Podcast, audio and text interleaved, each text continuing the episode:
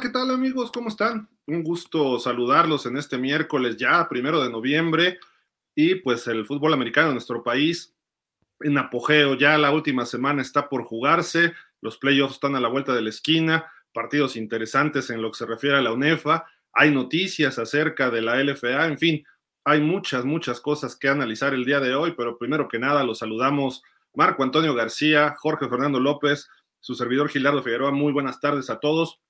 Gracias por sintonizarnos y bueno, ¿cómo estás Marco? ¿Qué dices? Buenas tardes. Hola, buenas tardes, Gil, Flash y a nuestros compañeros que nos escuchan. Este, pues la verdad es contento, ¿no? De que otra semana más hubo, creo que dos partidos muy interesantes. Los otros, pues fueron resultados más holgados y ahorita platicamos de ellos y esto que estábamos platicando antes de entrar al aire sobre la carta que, que mandan los jugadores del FA, que también me imagino que vas a dar lectura y creo que va a estar interesante el programa. Sí, cosas muy interesantes. El buen Jorge Fernando López, alias el Flash, el Flash Raider número uno. ¿Cómo estás, Flash? Ya contento. Te veo hoy sonriente, feliz, tranquilo. Mira, ya quitamos a dos idiotas del, ya se quitaron a dos idiotas del camino. Tres, eh, bueno, cuatro en realidad.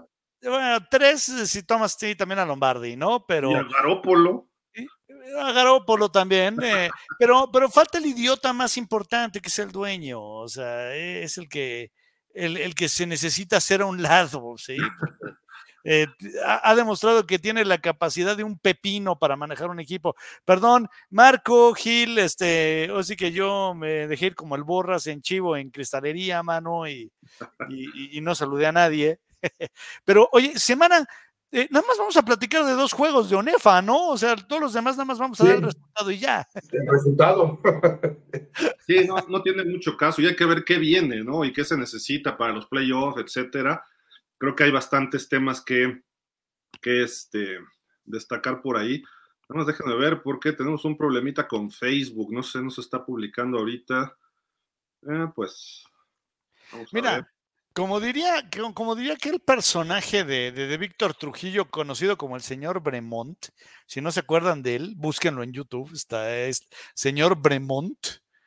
Eh, es un, un, muñeco de ventríloco mudo, ¿sí? Que sacó en, en las Olimpiadas de Sydney, ¿sí? Y, diría el señor Bremont, ¡eh, ve muñeco De acuerdo. Pues a ver si ahorita se corrige esta situación, mientras ahorita vamos a también a, a publicar el de YouTube en Facebook para que la gente que esté en Facebook también nos pueda estar viendo en el canal de YouTube. Pero bueno, vámonos de lleno porque sí, ¿les parece empezar con lo del LFA antes de irnos a UNEFA de lleno? Eh, ayer la LFA anuncia su, su este, liga profesional de flag football femenil, junto en una asociación ahí con César Barrera, que sabemos que él llegó a la presidencia de la Federación Mexicana de Fútbol Americano por el flag football precisamente, y con motivo probablemente hacia dónde vamos, ¿no? Hacia los Juegos Olímpicos de Los Ángeles 2028, hay que darle promoción al fútbol americano flag, que bueno, pues para los que jugamos fútbol americano es importante, es, te da fundamentos, etcétera, pero está muy lejos de lo que es el verdadero fútbol americano. Pero a final de cuentas, es parte de, es como el futsal de fútbol, es como el fútbol rápido, el fútbol 7, todas esas, esas este, variaciones y bueno, lo aceptamos. ¿Por qué? Porque pues es la única forma que, se pudo entrar a los Juegos Olímpicos. Bienvenido, ¿no? Y pues de alguna forma ayer se hace esta conferencia y se presenta, etcétera eh, va a haber seleccionadas nacionales, va a haber jugadoras profesionales, bien, bien por la LFA, que bueno, ojalá y su negocio alterno les funcione y a lo mejor termina siendo el negocio principal. Pero regresando al negocio principal, después de cuántas temporadas van Flash de la LFA? Eh, pues sí, así que llevamos seis y media, ¿no? Tomando en cuenta que hubo una que se quedó a la mitad. Ok, seis y media. Y todavía siguen teniendo problemas de origen. ¿no? Este, algunas cuestiones elementales como pagos, ¿no? Hubo esta temporada todavía, la que acaba de terminar, algunos problemas de pagos pendientes, retrasados, atrasados o como le quieran llamar, de muchos jugadores. El arbitraje ha dejado, acaba de ver. En fin, hay cuestiones de organización que todavía han surgido. Y obviamente los jugadores están molestos. Y a partir de esto acaban de formar, según lo que se entiende en este comunicado del día de ayer, una nueva asociación. Y aquí se los vamos a leer a, a través de, digo, tal cual, ¿no? Ciudad de México, 31 de octubre, va dirigido a Alejandro Jaime Trujillo, comisionado de la LFA, presente.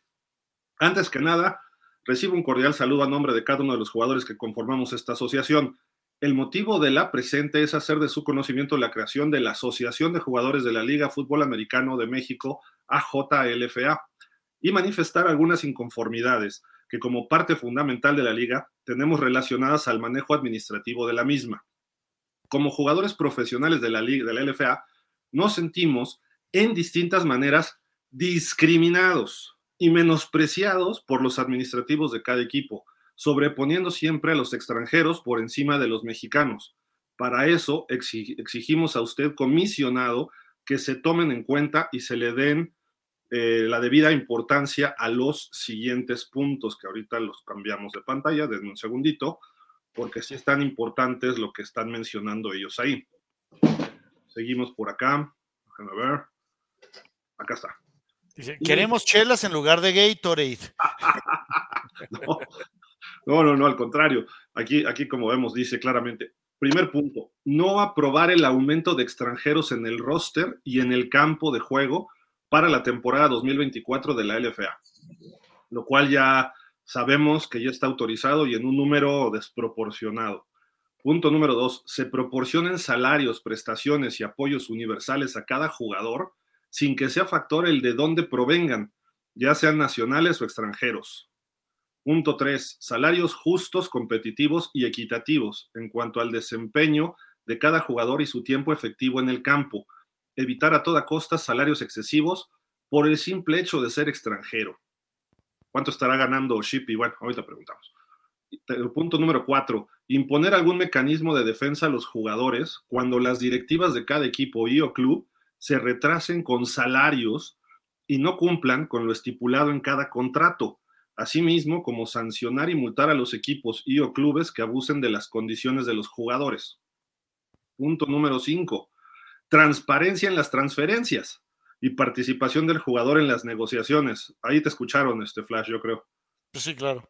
Punto número 6. Regulación de la exclusividad de jugadores. Y punto número 7. Mejorar la cobertura y seguimiento del seguro de gastos médicos y terminan cerrando con nosotros como jugadores profesionales exigimos que se cumpla, se le dé la seriedad y la formalidad que se merece esta liga, ya que el objetivo de todos los que la conformamos es verla crecer y progresar año con año y hasta lo que hemos visto hoy en día parece más una liga extranjera que nacional. Cabe resaltar que en ningún momento pedimos se nos menosprecien ni disminuyan los apoyos eh, ni disminuyan los apoyos a los extranjeros, simplemente que se igualen a todos los jugadores. Somos creyentes que los cambios traen consigo cosas buenas, así como nuevos retos, los cuales nos harán salir de la zona de confort, impulsando a la liga y a nosotros, los jugadores, a explotar nuestro máximo potencial, dando como resultado cumplir e inclusive superar las expectativas de la liga dentro y fuera del campo. Atentamente, Asociación de Jugadores de la LFA. ¡Pum! Está, duro. O sea, es justo cuando la LFA está haciendo un anuncio eh, de un nuevo negocio y bombo y platillo. Viene este impacto eh, a través de redes sociales de varios jugadores. Eh, no sé qué opinan ustedes. Marco, tus hijos van a entrar a esta liga y justamente cuando entran surge estos asuntos. Flash, lo hemos platicado muchas veces, pero bueno, obviamente escuchamos sus opiniones para que ustedes nos, nos, digan qué opinan. Marco, si quieres, vamos primero contigo. Pues creo que bien por los muchachos que que, se, que hacen una asociación, que quieren exigir sus derechos y sabemos todos, ¿no? Que cuando tienes un trabajo, que ojalá si sea trabajo real, pues tienes derechos y obligaciones, ¿no? Y se les exige, bueno, pues también ellos tienen que tener derechos, porque siempre ha sido ya este, más de seis años y el problema de los pagos siempre ha sido, este, pues se ha dado a la luz, ¿no? Desde la primera temporada de la LFA que lo comentábamos, que era cuando a lo mejor iniciaba la liga y todo, y pues prácticamente se pagaba con boletos, ¿no? O sea, vende el boleto y este, a tu familia toma 10 boletos y lo que saques de los 10 boletos es tu sueldo del, del juego. Entonces, digo, porque eso lo viví, este, como papá de jugador, ¿no? Entonces, sí, sí fue, este, de esa manera al inicio.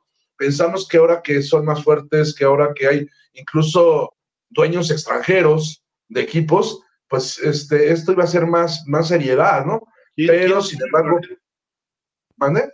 ¿Quién es dueño extranjero? El, dueño de los Reds no es de México. Ah, ya, ya, ya, ya, este señor. Carlos Lazo. Lazo. Ah, bueno, él no es mexicano, ¿no? Entonces. La residencia, ¿no? En México, él. Entonces, este digo, pero pues tiene varios equipos de diferentes este, deportes, ¿no? Tiene de básquetbol, tiene de béisbol, tiene, o sea, se dedica un poco, pensé, bueno, yo pensé que cuando ya entra unos personajes de este tipo, que pues, saben más del negocio del deporte, pues sí va a ser más profesional. Entonces sí creo que, que, este, que los jugadores es una manera de, de, pedir, exigir sus derechos, y, y, pero también es cierto lo que están diciendo, es, a veces parece, a algunos les dice, por eso les gusta la LFA, por el nivel que tiene, pero a veces sí parece más liga extranjeros que mexicanos.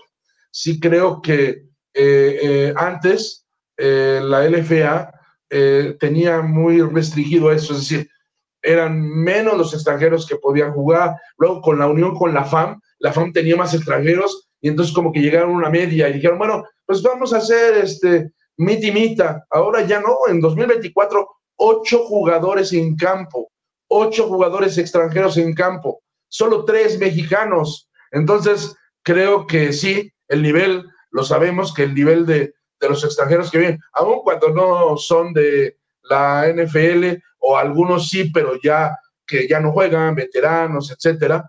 Entonces, este, aunque el nivel sí, sí es, es atractivo, pues, se le, pues menos jugadores mexicanos van a participar.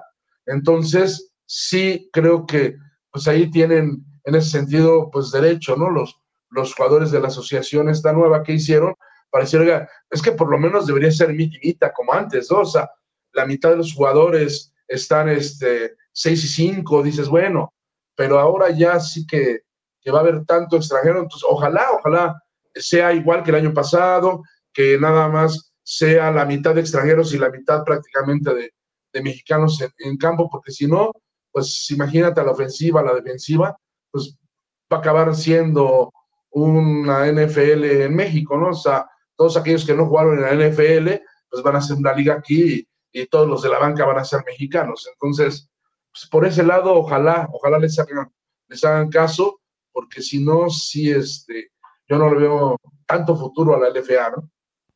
Sí, de acuerdo en varios puntos, Marco, totalmente. Eh, yo no diría 6-5, ¿eh? yo diría 7-4-8-3, para favor de los mexicanos. Eh, sí te refuerzas con algunos extranjeros, pero eh, la liga debe ser mexicana y debe ser una liga de desarrollo. Pero bueno, antes de echar rollo de mi parte, quiero escuchar también a Flash. Eh, para empezar, yo quiero saber quién asesoró, quién les cobró por el logo que pusieron ahí, esos cuadritos en el circulito, porque si les cobraron más de tres pesos, les robaron una lana a esta asociación de jugadores. Dejando eso a un lado, sí. ¿Qué, le criticas ese logo, por Dios? ¿Qué es eso? Explíquenme qué cuernos. Alguien estaba jugando Tetris ahí. Nada más le puso un circulito alrededor. Bueno, dejando eso de lado, que es lo menos importante. Número uno, me parece muy, muy eh, benéfico que se haga esta asociación de jugadores. ¿sí? Porque si no, eh, entonces eh, pues pasamos por encima de todos y se hace un relajo. Me parece bien. Me parece bastante pues bastante coherente mucho de lo que están pidiendo. Eh, en cuanto a la cantidad de jugadores, a ver, eh, FAM definitivamente llega a cambiar el, panorama en este sentido, porque al no poder echar mano de muchos jugadores de, ONEFA, ¿sí? tiene que traer más extranjeros. Y la, y la verdad es que la LFA respondió a eso, elevando el nivel de extranjeros sintiendo, yo me imagino, que en una de esas, pues medio les estaban comiendo el mandado. ¿sí? Ahora, eh, sí creo que debe haber un límite de, extranjeros, pero también entiendo que no, la, pues la responsabilidad o el intento de, o, sí, la intención de la LFA es dar un espectáculo, ¿sí? No desarrollar jugadores, ¿sí?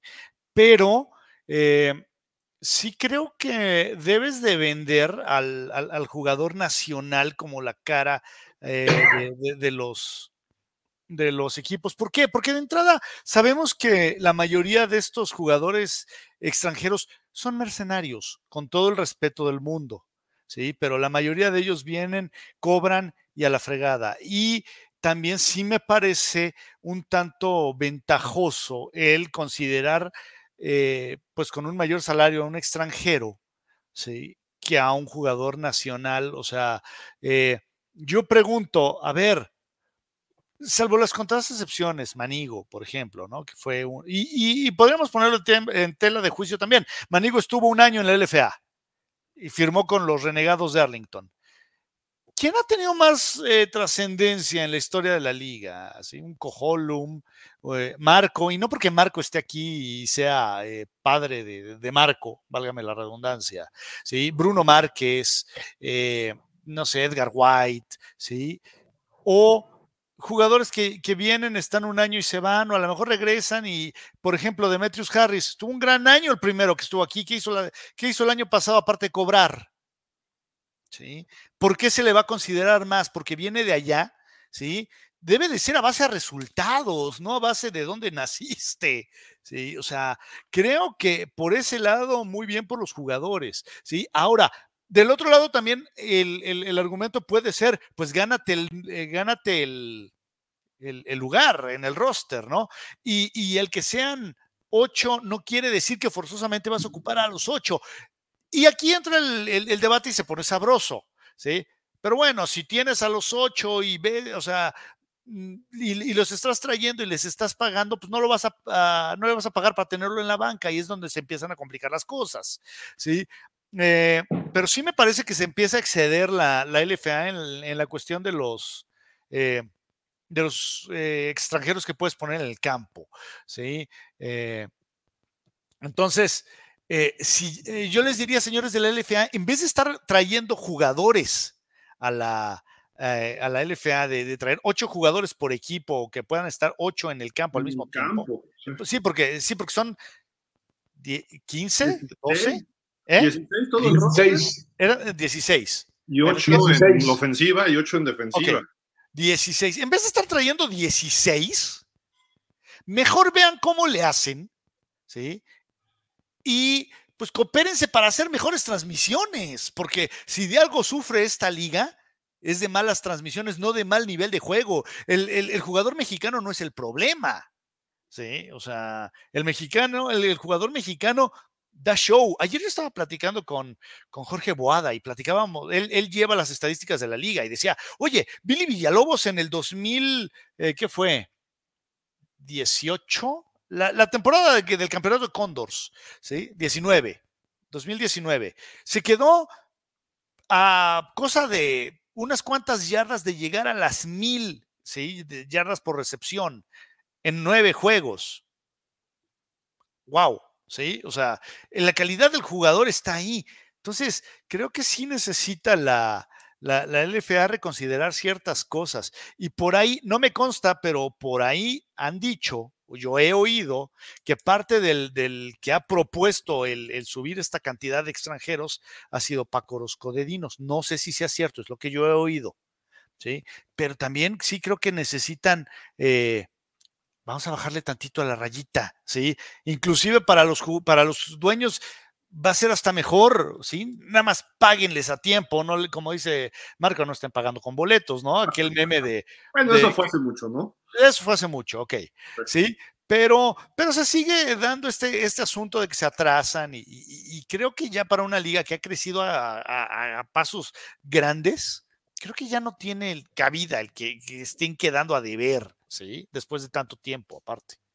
Mira, yo, yo lo que veo, y, y, va más o menos ligado con lo que tú dices, Flash, creo que la liga, en lugar de invertir en más jugadores estadounidenses, que pues digo, dicen extranjeros, pero no creo que vengan alemanes, ¿verdad? No creo que vengan brasileños, a lo mejor uno que otro. No, vas a traer al, equipo nacional de Galicia. Exacto, ¿no? O sea, este, a lo mejor viene un italiano por ahí, un japonés y un canadiense, pero todos los demás van a ser del Río Bravo para arriba, ¿no? Este, creo que el asunto es no invertir tanto en jugadores, invierte en tu marketing, el marketing de la liga necesita un push tremendo, tremendo en los estadios, en transmisiones, en otros medios para desarrollarte y tener presencia. En publicidad, Gil, en publicidad en la calle. Sí, aquí en la Ciudad de México no hay un solo espectacular de la LFA. Bueno, aquí en México no hay nada, ¿no? Pero, pero digamos en cada sede, y cómo trabaja la NFL. Todo el mundo dice además una semejante barrabasada. Es que así empezó la NFL hace 100 años.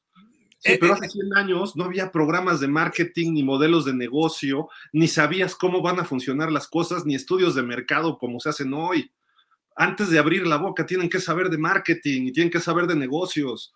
O sea, la NFL inició hace 100 años, sí, porque eran cuates a ver, tú y yo hacemos un equipo, sí, vamos contra el de allá y se juntaron en un lote de autos y órale, que así se formó la liga, la LFA, sí, 100 años después, sí, pero no es la idea. Eh, eh, el, detalle es que hoy hay más herramientas de las que tenían aquellos tipos hace ciento y pico de años, ¿sí? O sea, esa es la pequeña diferencia. Sí, yo entiendo el que puedes decir, oye, en la LFA, digo, en la NFL pasó que desaparecieran equipos, ¿sí? Salieron, habían e, equipos que duraban un año y se iban, ¿sí? Otros que duraban qué épocas, eh, Hay que estudiar historia antes de decir eso. Sí, ¿Por qué épocas? En la época del 29, la crisis del 29. en la Segunda Guerra Mundial. Este, cuando de repente en los 50 empieza la tele, ya se integra todo. Sí, voy de acuerdo, voy de acuerdo. O sea, a lo que estoy diciendo es, hubo cosas que, que, que así pasaron, pero hoy tienes más herramientas ¿sí? De las que se tenían en aquel, eh, hace 100 años, ¿sí? En eso voy completamente de acuerdo, o sea, tampoco, ok, es coincidencia, pero no es excusa o no es pretexto, hoy tienes más herramientas para, para, a ver, ¿sí? Eh, una liga como la, la liga de soccer de los gringos, la MLS, ¿sí? O la WN, bueno, la WN. La MLS, digo, a lo mejor su fútbol no es el mejor del mundo, Flash, pero velo, el, el, modelo de negocio desde los noventas que surgieron, no era el mismo de la NFL hace 100 años. Eh, sí, exacto. O sea, ahí, ahí no puedes decir, es que, eh, pues es que no sabemos cómo hacerlo. No, pues las herramientas ahí están, sí, o sea, el detalle es ese, o sea, eh, sí hay puntos que en que se coincide, pero las herramientas de desarrollo hoy son infinitamente superiores. No, totalmente. Y entendemos también que México no es un país de primer mundo económicamente. Es un país, como le llaman, de alterno, de economía alterna. dile como de tercer mundo, güey. Es como, eh, digo. Sí, así se le conocía en nuestras épocas. ¿Cómo, ¿Cómo crece, por ejemplo, el fútbol, el soccer femenil? Ahora ya cambias un canal y está un partido de mujeres. Bueno, y otro partido de, de, de, mujeres, ¿cómo ha crecido? Eh, ¿Por qué? Pues porque usan lo que ustedes comentan, ¿no? O sea, porque lo ven diferente y, lo trabajan distinto como un negocio. Por eso se está creciendo, no porque sean las mejores jugadoras del mundo las mexicanas, aunque traigan extranjeras y todo, no, pero pues saben, saben la chamba, ¿no? Cómo hacerlo crecer. Mira, no, no es fácil, no es, no es así de ya con esto vamos a triunfar, no, pero el trabajo hay que encauzarlo bien. Mira, yo sí soy los 10 dueños de la LFA, me olvido del flag football porque ese no es mi negocio principal. Ese no es mi negocio hoy. Mi negocio es la LFA, el fútbol americano, la liga profesional de 10 equipos, algunos con ya una buena historia y los mejores jugadores de México equipados. Digo, creo que por ahí este, es, es lo lógico. Zapatero a tus zapatos. Si eres zapatero, yo no voy a hacer ahora este, chanclas, yo hago zapatos de piel y las chanclas puede ser mi, negocio alterno, pero cuando esté mi negocio de zapatos, en auge. Eh, mira, hay, hay, dos cosas, Gil. Sí, completamente de acuerdo. Una de las reglas eh, para, para expandirte a otra rama es primero tener solidificado tu negocio base. ¿sí? No me preguntes por qué es eso. Eh, siendo que soy el, sí, soy el tipo menos ligado con los negocios que existe. Pero, es lógica este flash. Sí, sí, sí, voy de acuerdo. Ahora, ayer yo fui a la conferencia de, presentación de la liga y me llamó mucho la atención que Alejandro Jaimes dijo, y yo dije, perdón, yo no estaría diciendo esto siendo el comisionado de la LFA, pero bueno, Alejandro lo dijo que en este momento les parece más rentable y más vendible el flag football a las televisoras que el producto de, de, fútbol americano de LFA. Es algo que no es de presumirse, es algo que no estás haciendo bien, si es que en realidad son así las cosas que, que, las televisoras te digan, no, no, no, me importa más el, a ver, tu liga de tochito femenil me importa más. ¿sí? O sea, algo no está cuadrando. ¿Qué es eso, Flash? Juan Carlos Vázquez ha manejado ligas de flag football y tiene un business con TV Azteca para transmitir una liga. Eh, fueron ahora con el Tec de Monterrey y los auténticos a Houston, hicieron un partido de demostración. Diana Flores va como embajadora o punta de lanza. Entonces, a lo mejor TV Azteca ya tiene dinero destinado ahí para, eh, para transmitir. Está bien. Y TV Azteca no es la televisora de lujo, es una televisora popular, ¿no? Tampoco Televisa, pero TV Azteca es más popular. Entonces, TV Azteca prefiere mandar por un tubo a la NFL, mandar por un tubo a UNEFA, mandar por un tubo al LFA, pero me dedico al flag football. Y además van a un punto donde es, pues todavía peor. O sea, a, a fomentar a ver a las muchachas en shorts, ¿no? O sea, ¿por qué no le dan la misma promoción y fortaleza a las ligas de fútbol americano femeniles equipadas? Sí. ¿Por qué? ¿Por qué Rebeca Landa es el top de la imagen de la selección de fútbol? Aunque no es la mejor jugadora, pero le dan a ella, porque está en ESPN, la ponen a narrar, este, viendo más. porque es una mujer guapa, también tiene que ver, porque es una mujer muy atractiva. Correcto. Sí, sí, sí, sí, sí. O sea, voy, y mira, a mí me pasó ¿sí? Cuando yo en otro lugar transmitía eh, juegos, transmitíamos juegos de voleibol, ¿sí? Los juegos de voleibol de hombres no tenían rating. Ponías el de las chavas y ¡pum! automáticamente se disparaba como no tienes una idea. ¿Y qué tal el de playa, Flash? Femenino. Sí, Sí, sí, sí, o sea, no, y, bueno, y ahorita que te lo estaba diciendo, era el de salón, ¿sí? Sí, con el de playa no te, sí, con el de playa, olvídalo, se explotaba casi el... El, el, el de varones, ¿no? ¿Eh? el de varones. Sí, no sé. Ah, sí, sí, me imagino, me imagino que era el de, el de varones, sí. Ponías el voleibol de playa de mujeres y no sabes, ¿sí? O sea, casi, casi hasta palomitas de maíz empezaban a salir de la computadora con la que estábamos trabajando, ¿sí? O sea, sí, no, no tienes una idea.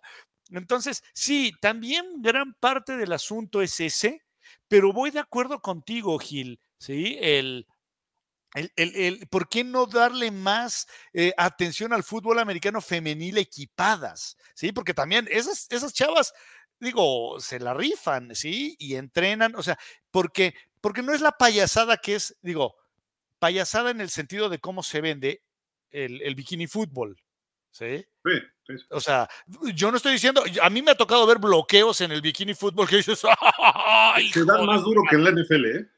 Sí, sí, sí, sí, sí. Para cómo está el NFL, que hoy es fútbol de pañal, sí, sí. Eh, pero sí, el, el, objetivo del, del, bikini fútbol es vender el cuerpo de las atletas, esa es la verdad, ¿sí? Y aquí creo que no se están distanciando mucho, es ver a las jugadoras en shorts o, van a salir en bermudas, no lo sé, no lo creo, ¿verdad? Ahora, el flag fútbol está hecho para la familia, el niño, la señora, el abuelito, nosotros podemos jugar flag fútbol a nuestras categorías y todo el mundo lo puede hacer.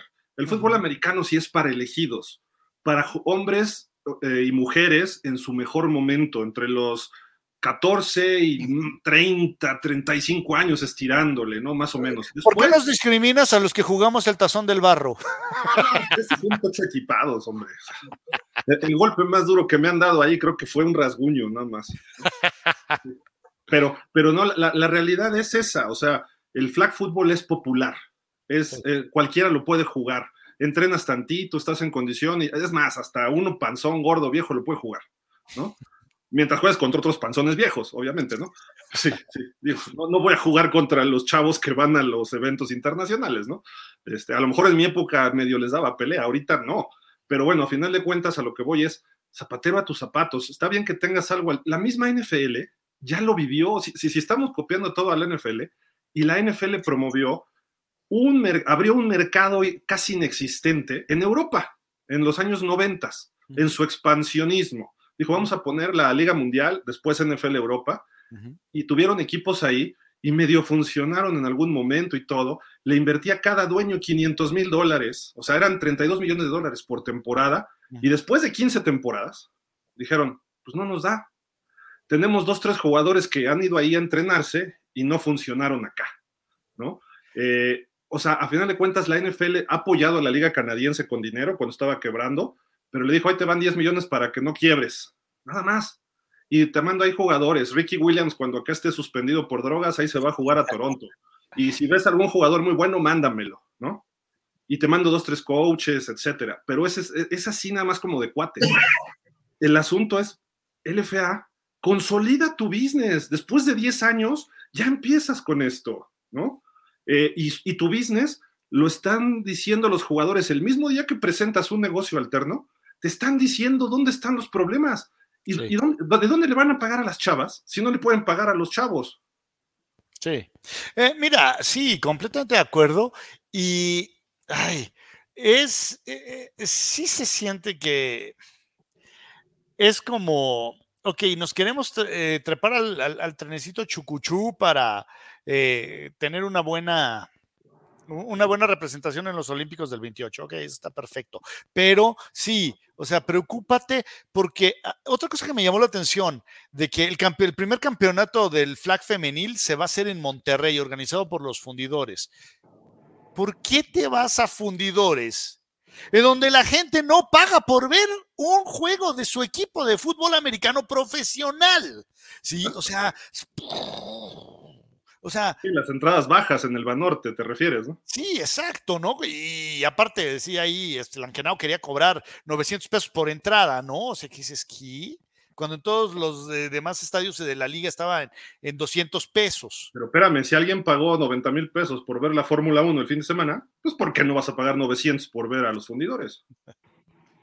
Eh, estás hablando, así que dirían los gringos, ¿no? You're delusional, ¿no? sí, claro. Así que, o, diría, diría eh, mi, tío eh, Bernardo, el que, el que jugó en Pumas, decía, sí, se la arrancó y se la puso en la frente, ¿no? perdón, perdón, discúlpame, por eso es precisamente, eso se llama ironía. sí, digo, si, Checo Pérez acaba de subastar su, su casco en un, este, en un millón de, pesos, pues igual y, en eso también subastamos alguna, algún trozo de memoria, memorabilia LFA, ¿no? Ya ni sigas, porque entonces todos los ingresos de la LFA y de las chicas del flag LFA se van a ir a Acapulco. Así como dijo Ana Guevara, ¿no? Todos los de los panamericanos, sus bonos y sus premios, lo siento, se van a ir a Acapulco. ¿Por qué? Porque mi jefe fue inútil en prevenir, es inútil en resolver. porque sí, porque desbarató el fondo. Le quito a los atletas para darle a los este, damnificados, ¿no? Sí. Hello. Y el fondo De, desastres, hello, hello. Bueno, en fin, digo, creo que regresando al LFA, Marco, este, pues esta asociación puede terminar siendo sindicato. Y los sindicatos en México mandan. Bueno, en todos lados, ¿no? Pero en México mandan. Sí, ojalá, ojalá tenga algo positivo. Por lo menos lo, bueno es, es, esa unión y el que soliciten, pues que, haya más, y más jugadores mexicanos, que es lo que debe haber. Digo, no hemos hablado directamente, que sí necesitamos hacer una entrevista al comisionado, a Javier, para que nos diga si ya es la decisión, cuántos jugadores realmente va a haber este, en campo y, y ojalá, digo, lo ideal fuera que por lo menos quedaran igual que el año anterior, ¿no? Y para que estuviera un poquito más parejo y pudieran darle más oportunidad a los mexicanos. ¿Por qué? Porque como los autores, la gente que quiere ir, sí, o sea, a lo mejor si quieres ver NFL y quieres ver este fútbol americano en primer nivel, pues ves la televisión, o aquellos que tengan el dinero suficiente, se juntan y se van a ver el partido de su equipo favorito. Así sean los, los Miami Dolphins, ¿no? No importa, pero pues van a ese equipo, ¿no? O a los Super Raiders. Entonces, este. Yo me voy a Alemania pero, pues, pero bueno, este, quien tenga ese dinero, pues podrá ir a un partido de, NFL o a un partido de colegial, ¿verdad? De la NCAA. Pero los que no lo tenemos, pues prendemos la televisión y vemos todos los fines de semana y los lunes la NFL. Pero si es en México y queremos ir a un campo a disfrutar un partido, además, digo, cuando no hay UNEFA, pues ir a ver un partido donde haya la mayoría de los gringos, como que dices, híjole, pues mejor veo a los a los mejores gringos que pasan en la NFL y no en el, no me voy al palillo, no me voy a Alba Norte, y mejor digo, ahí es cuando te empiezas a identificar con algún mexicano, ¿no? Este, porque finalmente los mexicanos somos muy seguidores de los mexicanos. porque se llenó el autódromo, no? Checo Pérez y queríamos ir a ver, no, no, sabíamos que iba a durar un minuto, ¿no? O menos, sino pues queríamos verlo, ¿no? Ganar en México, porque así somos, ¿no? Los mexicanos queremos que ganen los mexicanos. Y en la LFA, imagínate, entonces, vamos a ver a un equipo, pero de estadounidenses, y pues, menos, menos afición van a adquirir, yo lo creo así. Si hay que hacer es adquirir afición y, ganarse esa afición para llenar los estadios. Falta otra cosa, Flash, de la LFA, que alguna vez, recuerdo, lo hizo Mayas. En la NFL los equipos tienen un área que se llama relaciones con la comunidad. Eh, iban a visitar hospitales. Recuerdo que Marco alguna vez lo entrevisté en el esto y me dijo, llego tarde porque voy a, vamos a ir a visitar un orfanatorio y vamos a ir a ver a niños y a dar apoyos. Eh, eso no lo hacen en su comunidad, la LFA. Algunos, poquito, y ni siquiera lo dan a conocer. Eh, no hay una fundación, no hay apoyos de este tipo. Tienes jugadores como Bruno Márquez que podrían ser enigmáticos o eh, simbólicos, eh, punta de lanza en este tipo de, de, campañas. Y es un ejemplo porque es coreback, ¿no? Pero puedes agregar los que quieras de todas las posiciones. Hay jugadores muy mediáticos. Eh, también es así que nosotros siempre estamos hablando de ellos durante las temporadas. Ahorita no me voy a poner a mencionar a varios, pero eh, además ni me acuerdo ahorita, ¿no? Estoy pensando en otras ligas ahorita. Pero el asunto es, esos jugadores tienes que apoyarlos y tienes que hacerlos ídolos. Sí. ¿No? Mira, sí, completamente de acuerdo. El problema es que la LFA no ha entendido ese concepto y tanto que no, no lo ha entendido, que en su momento tenía como eh, punto de venta, nunca lo entendí y lo he comentado varias veces, el me estamos mandando a nuestras estrellas a, Canadá y así como que, como, ¿para qué? Digo, para el jugador lo entiendo y qué bueno el que lo logre, ¿sí? Un Jair Viamontes, ¿sí? Etcétera. Pero, como, ¿para qué? Si cuando, donde los tienes que vender es aquí. Ahora, señores de la LFA, tengo, les tengo una noticia, ¿sí? Si lo que el si lo que quieren es que ahora sí que, el, público mexicano vea jugadores gringos de alto nivel durante la época de primavera, noticia, a ver, sí, déjenme marcarles, ¿sí? Ya lo podemos hacer. Hay una liga que se llama XFL que juega al mismo tiempo. ¿sí? Y que los que estamos unos enfermos del fútbol americano vemos la LFA y vemos la XFL, ¿sí? Que está en, en vías de unirse con la USFL, ¿sí? Pero los jugadores que estén en la XFL, ¿sí? les aseguro que son de un mayor nivel de, que de los que van a venir a la, a la LFA. Y no es por hacerles el feo, o sea, simplemente es la realidad de las cosas, ¿sí? Y a los que nos gusta el fútbol americano, vamos a ver a la LFA, ¿por qué? Porque nos gusta el fútbol americano y porque queremos que nuestra liga, ¿sí? Florezca y tenga éxito, ¿sí? Igual vamos a ver a la gringa, ¿sí? O sea, eh, pero o sea, no, no veo como para qué, ¿sí? O sea, o que, o que la onda es, vamos a competir con la, con la XFL diagonal USFL. Pues primero inviertan en mejores transmisiones en donde los camarógrafos no se pierdan, ¿verdad? Sí, correcto, correcto. Hay varios puntos que tratar, ¿no? Y otro, las transferencias o los cambios de que a media temporada pasada le mando a mi compadrito a este jugador para que ese equipo tenga mejores resultados, o de este al otro. Oye, digo, la NFL acaba de terminar sus trades y todavía no llega a la mitad de la temporada. Sí. O sea, si tienes 10 semanas de LFA, en la semana 4 es tu, fecha límite. Imagínate que de repente, Marco, ah, en la semana 7, los Reds van muy mal, pero los fundidores van bien, pero se lesiona el coreback este, el estadounidense, ¿cómo se llama? Epler. Y de repente fundidores, oye Reds, mándame a Alex, ¿no? Y se lo mandan en la semana 7-8. Y Alex los hace mejor y ganan el campeonato con Alex. ¿Eso es competitivo? No, no, totalmente no. Es decir, ahora vamos a apoyar a fundidores a que gane, ahora vamos a apoyar a Reds, ahora vamos a apoyar a Dinos, ahora vamos a apoyar a, Caudillos. No, arma tu equipo bien desde antes. Fórmalo. Sí, y, sabes qué, o sea, también ahí la LFA tiene que regular, o sea, no es posible de que, ah, pues ahí, ¿sabes qué? Te cambio al bulto de Eubank por Hazlet, que era el de los, de los gallos, ¿no? Cuando claramente Hazlet era un mejor coreback, no estoy diciendo que Hazlet fuera la panacea, ¿no? Porque ni siquiera era el, el titular en Dinos, pero sí era infinitamente mejor que el bulto de, de, de Eubank. Y los momentos, Flash, y los momentos y las formas. Sí, por supuesto. O sea, no, y aparte, lo que pasó con Massington el año pasado, sí fue de, oye, espérame, es que Galgos, o sea, lógicamente, en el, en el sentido estrictamente estrategia, no tenía ninguna razón de ser porque Galgos iba a pasar a playoff. Bueno, pasó a playoff, ¿sí? Pero en el playoff ya lo jugó sin Massington. O sea, como, ¿por qué cambias a tu mejor jugador?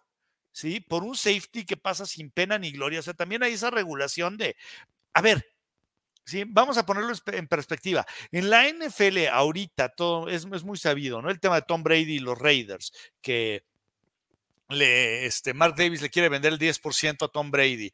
Y la, o sí que toda la junta de, de dueños dijeron, oye, oye, espérate, espérate, no se lo quieres vender en tres corcholatas y cinco taparroscas más tres pesos, ¿no? Por eso te ganas un pepsilindro, ¿sí? Pero no el 10% de una franquicia NFL. Entonces, eso no procede, ¿sí? La liga tiene que intervenir también en este tipo de, de, cambios. O sea, dices, es que tienes que quedar un igual o, o sea, encontrar, a lo mejor no das uno, a lo mejor das dos, dos jugadores y, tu primera selección colegial, no sé, ¿sí? O sea, pero no, no en el plan de, oye, pues ¿cómo ves que si te cambio eh, tu tarjeta de Michael Jordan y yo te doy la de Maribel Guardia en pelotas? ¿Esa vale más? Entonces, sí, o sea, alguien tiene que meter a ver, y esa es la liga, la que, o sea, en, no sé si te acuerdas, Gil, hace unos años, Chris Paul pasa, eh, lo pasan a los Lakers y la, la, NBA llega y dice, no, no, espérate, espérate, no. Este, este eh, cambio no lo puedo autorizar porque ya se está aventando demasiado eh, al, al, equipo que ya, de, que ya de por sí es una marranada, ¿no? Entonces, mira, yo creo que aquí el tope salarial, los, los, tabuladores que le llaman acá, es correcto, pero sí, por ejemplo, vamos a pensar en este Eric Niño. Pues es un coreback mexicano titular en la LFA. Pum. ¿Cuál es la tarifa de él comparada con Epler? Y no con Epler, que es el top coreback, ni Jeremy Johnson. Pero vamos a ponerlo con Hazlet. Te apuesto que Hazlet gana más que Niño. Sí. Te lo apuesto. Y dices que ganen, si, si, vamos a hacer una liga que va empezando todos parejos, muy democrática, ponles el mismo salario. A lo mejor al estadounidense le tienes que pagar este hospedaje, te lo valgo. Ese sería su beneficio extra por ser extranjero. Pero párale de contar. Ahora, si Eric Niño es de la Ciudad de México y va a jugar a Dinos, tienes que darle hospedaje. Es lo mismo que si fuera extranjero. Si no juega con puros de Saltillo, juega con puros de Guadalajara o juega con puros de Tijuana, ¿no? Y, y hay, otro, hay otro dato. A ver, yo pregunto, pregunto. Los eh, jugadores los jugadores, bueno, esto lo sabemos, los jugadores mexicanos ¿sí? tienen que tener su chamba, más aparte, entrenar.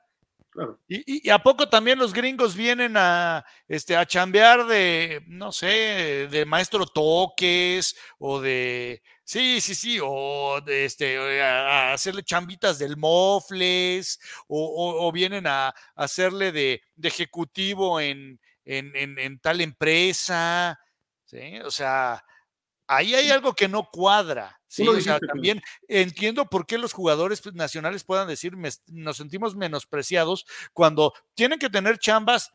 Sí, el Meji, por ejemplo, eh, trabaja, él es abogado, sí. Entonces, buscar chamba en un despacho, sí. Y luego ya que terminé, me equipo y me voy a entrenar en la noche. Pero eso no es, ese no es el caso, esa no es la realidad de los jugadores americanos. Entonces, Aquí hay algo que ya empieza a desnivelarse. Totalmente de acuerdo. ¿eh? Debe ser una chamba, aparte de 12 meses, no nada más de tres. Tiene que ser una chamba donde más o menos puedas compensar eh, tus ingresos con respecto a otras cosas, donde a lo mejor puedas encontrar un desarrollo, a lo mejor sí irte a jugar a Canadá o a la USFL o a la XFL. ¿Por qué? Porque como liga tú tienes que garantizar que esas otras ligas, que son mejores que la tuya, sepan de ti. Y no que tengas un flag football para tratar de hacer un negocito extra. Quizá, quizás no, no, no estoy diciendo que esté mal, pero yo me refiero, tienes que promover a lo que tienes ya. ¿No? Y eso es lo que tendrías que hacer. Y, el flag football no lo veo mal, repito. Yo lo que digo es que a lo mejor hay que analizar ese modelo de negocio y con qué, con qué objeto, o con qué objetivo, perdón. ¿Cuál es su, su misión, su visión, sus objetivos? Si están claros y si todo va a ser transparente, qué bueno, ¿no? Pero si tienes una liga de seis temporadas y media más los dos años que se perdieron por la pandemia, estás hablando de ocho años de experiencia, buenas, malas, lo que sea, y que has crecido. Entonces, ojo, ahí estos jugadores con esta asociación eh, pueden darle un sustito a los dueños y a lo mejor algún dueño se espanta y se va y deja de haber inversiones porque si te surge un sindicato, uff, los dueños no quieren pagar cuotas sindicales, no quieren a un líder sindical ahí todo el tiempo metido en sus instalaciones. A ver, estas no son las condiciones de trabajo, mochate. Y entonces los dueños tienen que estar ahí con el líder sindical soltando billete donde no deben. ¿no? ¿Y eh, eh, quién quiere eso en el fútbol americano? Eso, eso bloquea más de lo que abre, ¿no? Eh, digo, yo cuando salí de ESPN me ofrecieron ser el líder sindical de los trabajadores de ESPN en México y les dije, no, no, yo no me gustan esas cosas de grillas y cosas así. Y les dije, no. ¿Por qué? Porque imagínate, le metes un, un sindicato a ESPN y ESPN se va de México y se me va el gorro, ahí se ven, ¿no?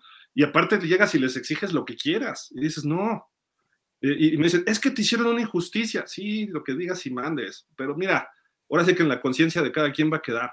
Yo lo que quiero es que de alguna forma ESPN siga trabajando y yo estar tranquilo en mi conciencia. No, Gil, vamos a pegarle al ratón. hombre, si ya también anda quebrando. O sea, solitos quiebran, solitos. sí. Sí, pero, bueno. yo creo que la LFA como liga sí debe, hay muchos puntos de, mejora, ¿no? Tiene que, mejorar porque, por ejemplo, lo mismo del draft. La verdad, lo del draft es una ilusión, o sea, dicen que es como en Estados Unidos, que lo quieren hacer igual y es, es decir, todo está contemplado desde antes. A ver, el draft, número uno, se debería ir a cualquier equipo, pero si es de la Ciudad de México, ah, no, pues se quedan alguno de los tres o a Gallos, pero no se va a ir a fundidores si o no se va a ir a, Dinos. Casi la mayoría de los jugadores de fundidores y de Dinos, ¿de dónde son? Del norte. Del norte, o sea, difícilmente, excepto algún jugador que les interese, no sé, caso Cojolo. Ah, pues te doy una chamba ya mientras juegas, nada más durante la temporada, para que estés ahí entrenando. Y además es eso, es durante la temporada, porque como dices, por ejemplo, ahorita, ahorita ya están empezando a entrenar los equipos de la LFA. Eh, si tú ves, los fines de semana ya están comenzando a entrenar. Los Reds, los Raptors, o sea, los Mexicas están entrenando. Sin embargo, no les pagan. Son todos los mexicanos, claro, los que están entrenando. Gringos no hay. Gringos ahorita no hay, llegan hasta enero. Entonces, todos los mexicanos, pero no les pagan. Es invertir tú, tu lana, para ir a entrenar, para gastar tu dinero en transportarte, en suplementos, en estar trabajando, en entrenamientos, todo, por tu cuenta. Pero realmente tu sueldo, tu sueldo lo recibes hasta la temporada. Así es esto. ¿Ahorita qué pasa? Sí, por ejemplo, o sea, ahí cómo, con qué funcionaría el entrenamiento, te lesionas y qué sucede. O sea, no, no estarías en temporada, la cobertura del seguro a lo, mejor no está ahorita válida, el dueño va a tener que desembolsar de su propio cartera, en fin, creo que hay muchos problemas administrativos que no ha resuelto la LFA, que tiene que resolver, tiene que ser más transparente y antes de ir a ver otros negocios, consolida el tuyo propio. O sea, ya, e, eso es el resumen de mi parte. ¿eh? Sí, el problema es como lo, decíamos, Gil, o sea, el problema es que no han entendido, o sea, mientras tengan esta mentalidad de, nosotros queremos eh, que, salga el primer mexicano de aquí a la NFL, es que esa no debe ser tu chamba, tu chamba debe de ser una liga que aquí le dé de espectáculo, aquí y le dé a los jugadores para vivir del fútbol americano, aquí. Si en algún momento sale un garbanzo de a libra que, se que pasa por la LFA y se termina yendo a la NFL, ok, perfecto, pero no debe ser tu meta estar exportando jugadores, ¿sí? O sea, perdón, pero hasta que no se entienda eso, ¿sí? También no se va a progresar, o sea, desarrolla a los jugadores y crea a esos jugadores a los que la gente quiere ver aquí, ¿sí? Ya, lo que pase después es otra onda, pero crea estrellas de tus jugadores. Fíjate, yo si fuera LFA, haría una, pues como fundación o una asociación de dueños y diría, a ver, ¿quiénes son los prospectos que pueden brincar a la LFA? No, pues tal, tal, tal y tal de estos equipos. Y, en fin, tienes una lista de 40, 50 jugadores que son, bueno, su quinto año, seniors o como le quieras llamar, y van a brincar a la LFA. Pero dices, oye, este chavo de 18, 19 años que está jugando en intermedia o está en su primer año de Liga Mayor, tiene un talento brutal. ¿Qué te parece si lo becamos para que se vaya a estudiar a la Universidad de Texas? Entre nosotros, entre 10 dueños con capacidad económica. Entre nosotros lo becamos. A lo mejor no llega al NFL, a lo mejor se la pasa de red shirt sus cuatro años en Texas o en Texas A&M o en donde tú me digas. Pero el chavo va a tener un entrenamiento de otro nivel y cuando acabe su elegibilidad en Estados Unidos, lo traes a la LFA, un jugador más desarrollado en lugar de estarle metiendo a Jeremy Johnson, a Epler, a todos, que a lo mejor dos, tres jugadores así sí valen la pena traer, pero no ocho jugadores en el campo al mismo tiempo. O sea, yo tendría tres gringos en el campo y ocho mexicanos. No permitiría más, así de simple. Quizá cuatro, ya exagerado. Oye, ¿qué le están metiendo a Jeremy Johnson y a Epler? Dinero, inversión. ah. ah. No seas así. Vámonos con la UNEFA ya, pero no si quieres agregar algo de la LFA, pero bueno. Digo, es que con, eso de que, ¿cómo se llamaba? Eh, ¿Boyking? ¿Quién era el de? Trevor, el Trevor el, de los, el de los galgos. ¿Quién era el de los galgos? Boyking, ¿no? Boyking, era el que vivía arriba de un congal, ¿no? No sé. Pues digo, es la única razón por la que yo puedo explicar que jugara tan mal ese güey. Vámonos con lo Nefa, pero bueno, ahí está la situación del LFA que puede empezar a generarse ciertas divisiones entre dueños y jugadores, ¿no? Porque si los dueños no cumplen, los jugadores van a seguir creciendo esto. Entonces, y, es sí, sí, y es, digo, se ha sabido muchas veces de eh, Ramiro Pruneda, por ejemplo, ¿no? Que decías que no me han pagado y lo decía por Twitter. Y Bruno Márquez. Y Bruno. Los árbitros. Bruno que también cumple en septiembre, algo así. Y habían llegado a la final que perdieron, que les robaron la final los Condors. Bueno, los árbitros. Yo tengo un cuate que estuvo también ahí a, nivel de piso y él dice, sí, no llegó. un día lo voy, le voy a invitar para que discutan y que se agarren a golpes, mano, a ver quién. Sí, e, e, es el dueño de los Condors, ¿cómo se llama? El licenciado. No, no, es mi cuate Luis Magaña, mano. bueno, haya sido como haya sido. Este, eso fue en mayo. Y en septiembre dice, ojalá para mi cumpleaños ya me paguen. Imagínate, cuatro o cinco meses después, no le habían pagado los árbitros hasta como por noviembre recibieron pago. Pues por eso se equivocan en las decisiones, ¿no? O sea, pues imagínate, si no les pagan, ahora sí que, a ver, vas a pitar ahorita y te va la lana. La mitad ahorita y la mitad acabando el juego. La mitad es sobre productividad. Si veo que la regaste, no te doy la otra mitad. Entonces los árbitros se van a poner las pilas y van a arbitrar bien. A los jugadores les dices, te doy por juego, te voy pagando por juego y dependiendo la productividad también, ahí está tu contrato. Si, si tiras como coreback 300 yardas, si como corredor rebasas las 100, como este, liniero defensivo tienes un sack, dos, tres, o los que sean, o intercepciones, pones ya tabuladores sobre productividad y ¿sabes cómo va a mejorar el nivel de juego? O sea, brutal, ¿no? Pero en fin, digo, son cosas que pues a lo mejor no da para más también la economía, eso es otro problema. ¿no? No, no, no estamos en opulencia en nuestro país ni lo hemos estado. Entonces dices, bueno, pues a lo mejor ese es el problema, ¿no? Pero en fin, eh, vamos a lo NEFA, porque así se dio la semana 8 de temporada regular en los 14 grandes. Burros Blancos, pues prácticamente le está firmando su carta de despido al, al coach Alfaro en Guadalajara, 27-20 le pegaron, siguen en la pelea. Los Potros Salvajes se van a la Nacional, 0-8, no pudieron ganar porque iban contra auténticos, el mejor equipo de la ONEFA por donde se le vea. No le metieron 70 porque fallaron un extra, pero bueno, eh, a final de cuentas 69 Porque metieron a su cuarto equipo, hasta los de juvenil entraron. Iban, ¿qué? 27-0 o 30 y tanto cero en el segundo cuarto ya. Yo, vi, yo vi que estaban, estaban bajando a un chavo de la tribuna y lo estaban equipando, mano. Sí, ¿Y los otros?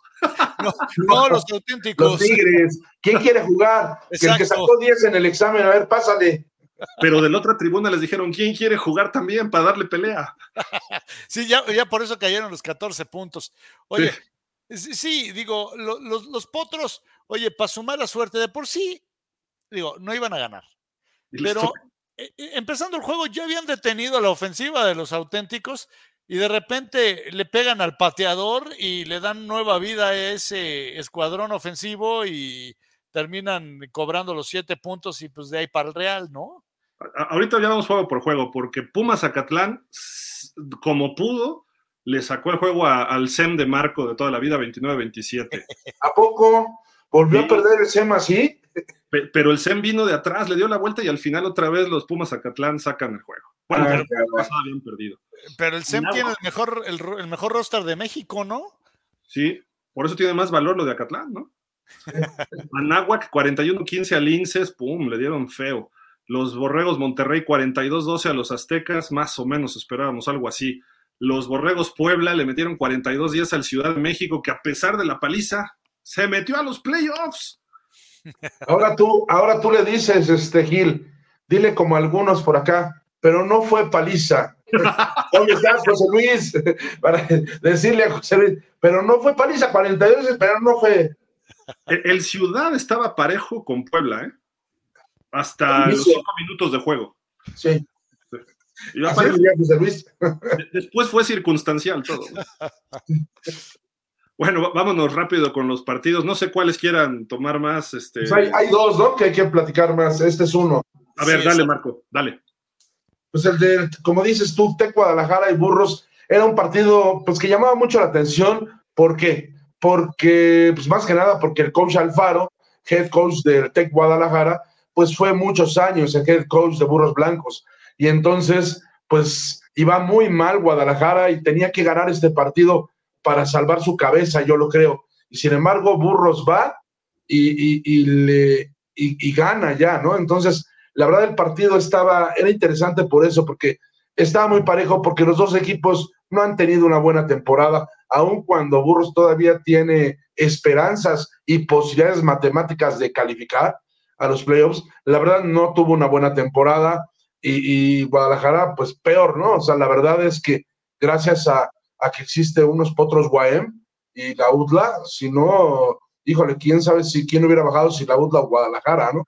Entonces la verdad es que además eh, Guadalajara al principio abre de coreback Aldo Herrera de Burros Blancos, porque era el titular, se lesiona y entra Axel Medina, el sustituto, ¿no? Ya en esta temporada, y sin embargo empieza a funcionar. Les empieza a meter pat, y pum, y se van, se van arriba y ganan los burros blancos, cuando la verdad es que Guadalajara es triste, triste ver cómo no, o sea, se suman derrota y vuelven a, sumar derrotas y derrotas. Digo, Tec Guadalajara empezó ganando 7-0, pero y hasta el medio tiempo iban 14-14 y este, antes de irse al descanso, precisamente Burros anota y, acaba el medio tiempo 21-14, porque iban muy parejos hasta el, digo, 7-0 empieza Guadalajara, Burros empata y así empiezan, y digo, se, veía un, un partido muy parejo hasta, hasta el medio tiempo. Y ya después, este, aún cuando siguió parejo, hubo dos, tres detalles que, por ejemplo, me llamaron la atención. Por ejemplo, faltan, iba perdiendo 27-20 Guadalajara y quedan tres minutos en el, en el, en el reloj, con dos tiempos fuera Borregos Guadalajara. 27-20 perdiendo por una anotación y patean corto. Yo no sé, este, si algunos, o no sé ustedes, si están de acuerdo, por ejemplo, con tres minutos, con dos tiempos fuera, y no mejor meter al equipo hasta allá para tratar de detenerlo y tener posibilidades de, anotar, ¿no? Era una anotación para, para empatar el partido y no dejarles la bola en la yarda 40, ¿no? Entonces, este, esa fue una decisión que yo no entendí de Alfaro, pero el partido se puede decir que fue hasta cierto punto parejo, pero bueno, pues Guadalajara la verdad es que es que pues muy mal y lo, lo confirmó y, y esto le da a Burros Blancos pues, la confianza de, de decir, ¿qué tal si damos la campana del siguiente partido, no? Porque ese partido que viene lo juegan con el corazón. Y por eso os digo, en cuestión de jugador por jugador, no hay, digo, yo creo que, que sería amplio favorito Águilas Blancas, que va a jugar contra Burros el último, en la última semana, este, que, este fin de semana que viene. Pero, quién sabe ya cuando, eso decíamos Pumas, Burros, yo decía Pumas le va a pasar por encima a los Burros, sin embargo hubo circunstancias y acabó ganando Burros, ¿no? Por ejemplo, que yo no me lo esperaba. La verdad no me lo esperaba y, fue así. Yo hasta dije, Pumas se va a desquitar ahora sí de Burros Blancos y toma, no. Ahora igual. Entonces le da esa confianza, este triunfo de Burros Blancos sobre Guadalajara allá en casa, en la casa de Guadalajara, es decir, como visitantes, yo creo que le da esa, esa confianza que necesita para además, pues necesita ganar para, para calificar. Entonces yo creo que lo van a jugar con todo. Ese, ese sí es un punto que, que hace más atractivo el, el último partido de, de temporada de Burros Blancos. Pero en, la cuestión del juego, sí creo que, que, Guadalajara no, nada más nunca creció, nunca dio el estirón. Este, igual hizo cambios de coreback. Al final meten a Pablo Vadillo otra vez, que fue, que era su último año, fue el exjugador de Burros, y que cuando tú juegas con tu, tu ex equipo, generalmente le echas más ganas. Yo no sé por qué no lo, inició. A Pablo Vadillo inicia la mayor parte de la temporada y esta vez no lo inicia y cuando lo metes, cuando empieza a funcionar eh, Guadalajara está cerca del empate, pero fue cuando metió a Pablo Vadillo. Entonces, hay algunas, algunos detalles que no entendí nunca del coach Alfaro. dos cositas rápido. Si Burros gana o Águilas Blancas se deja ganar, como Burros se dejó ganar por Linces o no me acuerdo quién. Hace a la que, que, acusan es contra la Nahua. Anáhuac, Anáhuac, correcto y este, que dejó fuera auténticos. Si gana las Blancas, se queda fuera Pumas. Si, si gana Burros Blancos, Pumas, aunque gane, bye, porque perdieron el juego directo contra, contra Burros. Entonces, a lo mejor Águilas Blancas dice, sí, odio a los Burros, pero odio más a los Pumas y me dejo ganar. Y Águilas Blancas ya es el 2 de su grupo. No sé, digo, nomás por decir algo, ¿no? Pero bueno. Por ser mal pensado, dices. No, no, digo, no, no, nomás porque se me ocurrió. No, no creo. Oye, Flash, este, bueno, también vi ayer, me parece, o en estos días, un abrazo al coach Duke. Parece que falleció su mamá ahí en la página. Lo vi, la verdad es que sí, un abrazo para el coach Rafa Duke. Sí, un abrazo al coach Duke, tipazo, la verdad. A veces lo criticamos en lo que hace, pero bueno, fuera de eso, es un gran tipo, una gran persona, gran coach sus equipos son muy competitivos, etcétera. Pero bueno, aquí estamos para analizar el fútbol, no para criticar a las personas. Eso, es lo, importante y esperemos que así lo tomen siempre administrativos, coaches y jugadores. Pero todo eso se va a un lado cuando está sufriendo un detalle así. Coach Duke, un abrazo y que estés muy bien. Supongo que luego sí ves nuestros programas, yo lo sé. Entonces te mandamos un abrazo y que todo salga eh, pronta resignación por parte personal y creo que de todos en pausa de los dos minutos se te aprecia, se te aprecia bien, coach. Pero Flash, adelante, perdón. Bueno, empezando por el hecho que dices que aquí no venimos a criticar gente, no, pues ya me voy. Solo criticamos a los que no están, no te preocupes. Oye, no, ya en serio, sí, un abrazo al coach Duke. Eh, ahora, eh, me sorprende lo eh, tremendamente educado y correcto que es Marco porque empieza eh, hablando de este juego diciendo que, bueno, es un juego que, que, llamaba la atención y porque, y yo pensaba que iba a decir, pues porque somos bien, bien morbosos, ¿no? porque si era como el juego del morbo en muchos sentidos. Eh, ya lo platicábamos, ¿no? Se veía venir, o sea, esperábamos que ganaran, que ganaran eh, los burros, pero sí tenía ese factor de morbo porque le ha costado mucho trabajo la temporada a los borregos Guadalajara, porque eh, era el volver a jugar en contra de, del equipo que entrenó durante mucho tiempo el coach Alfaro. Y bueno, que tomando lo que estabas contando ahorita de que si gana las Blancas o que si gana Burros y que si dejar fuera los Pumas, ¿sabes qué? Independientemente de si pasa el hecho de que ganen los Burros porque eh, se dejen ganar. Espero que no sea así. O sea, espero que el que gane el juego entre Águilas Blancas y Burros Blancos lo gane en buena lid, los dos eh, haciendo su máximo esfuerzo. ¿sí? Pero sí hay que dejar una cosa muy en claro. Si Pumas no califica, es porque Pumas no hizo lo necesario para calificar, o sea, no hay de otra. Y, y se los está diciendo un fan de Pumas. Pero hay que decirlo, Pumas este año que dejó mucho a deber.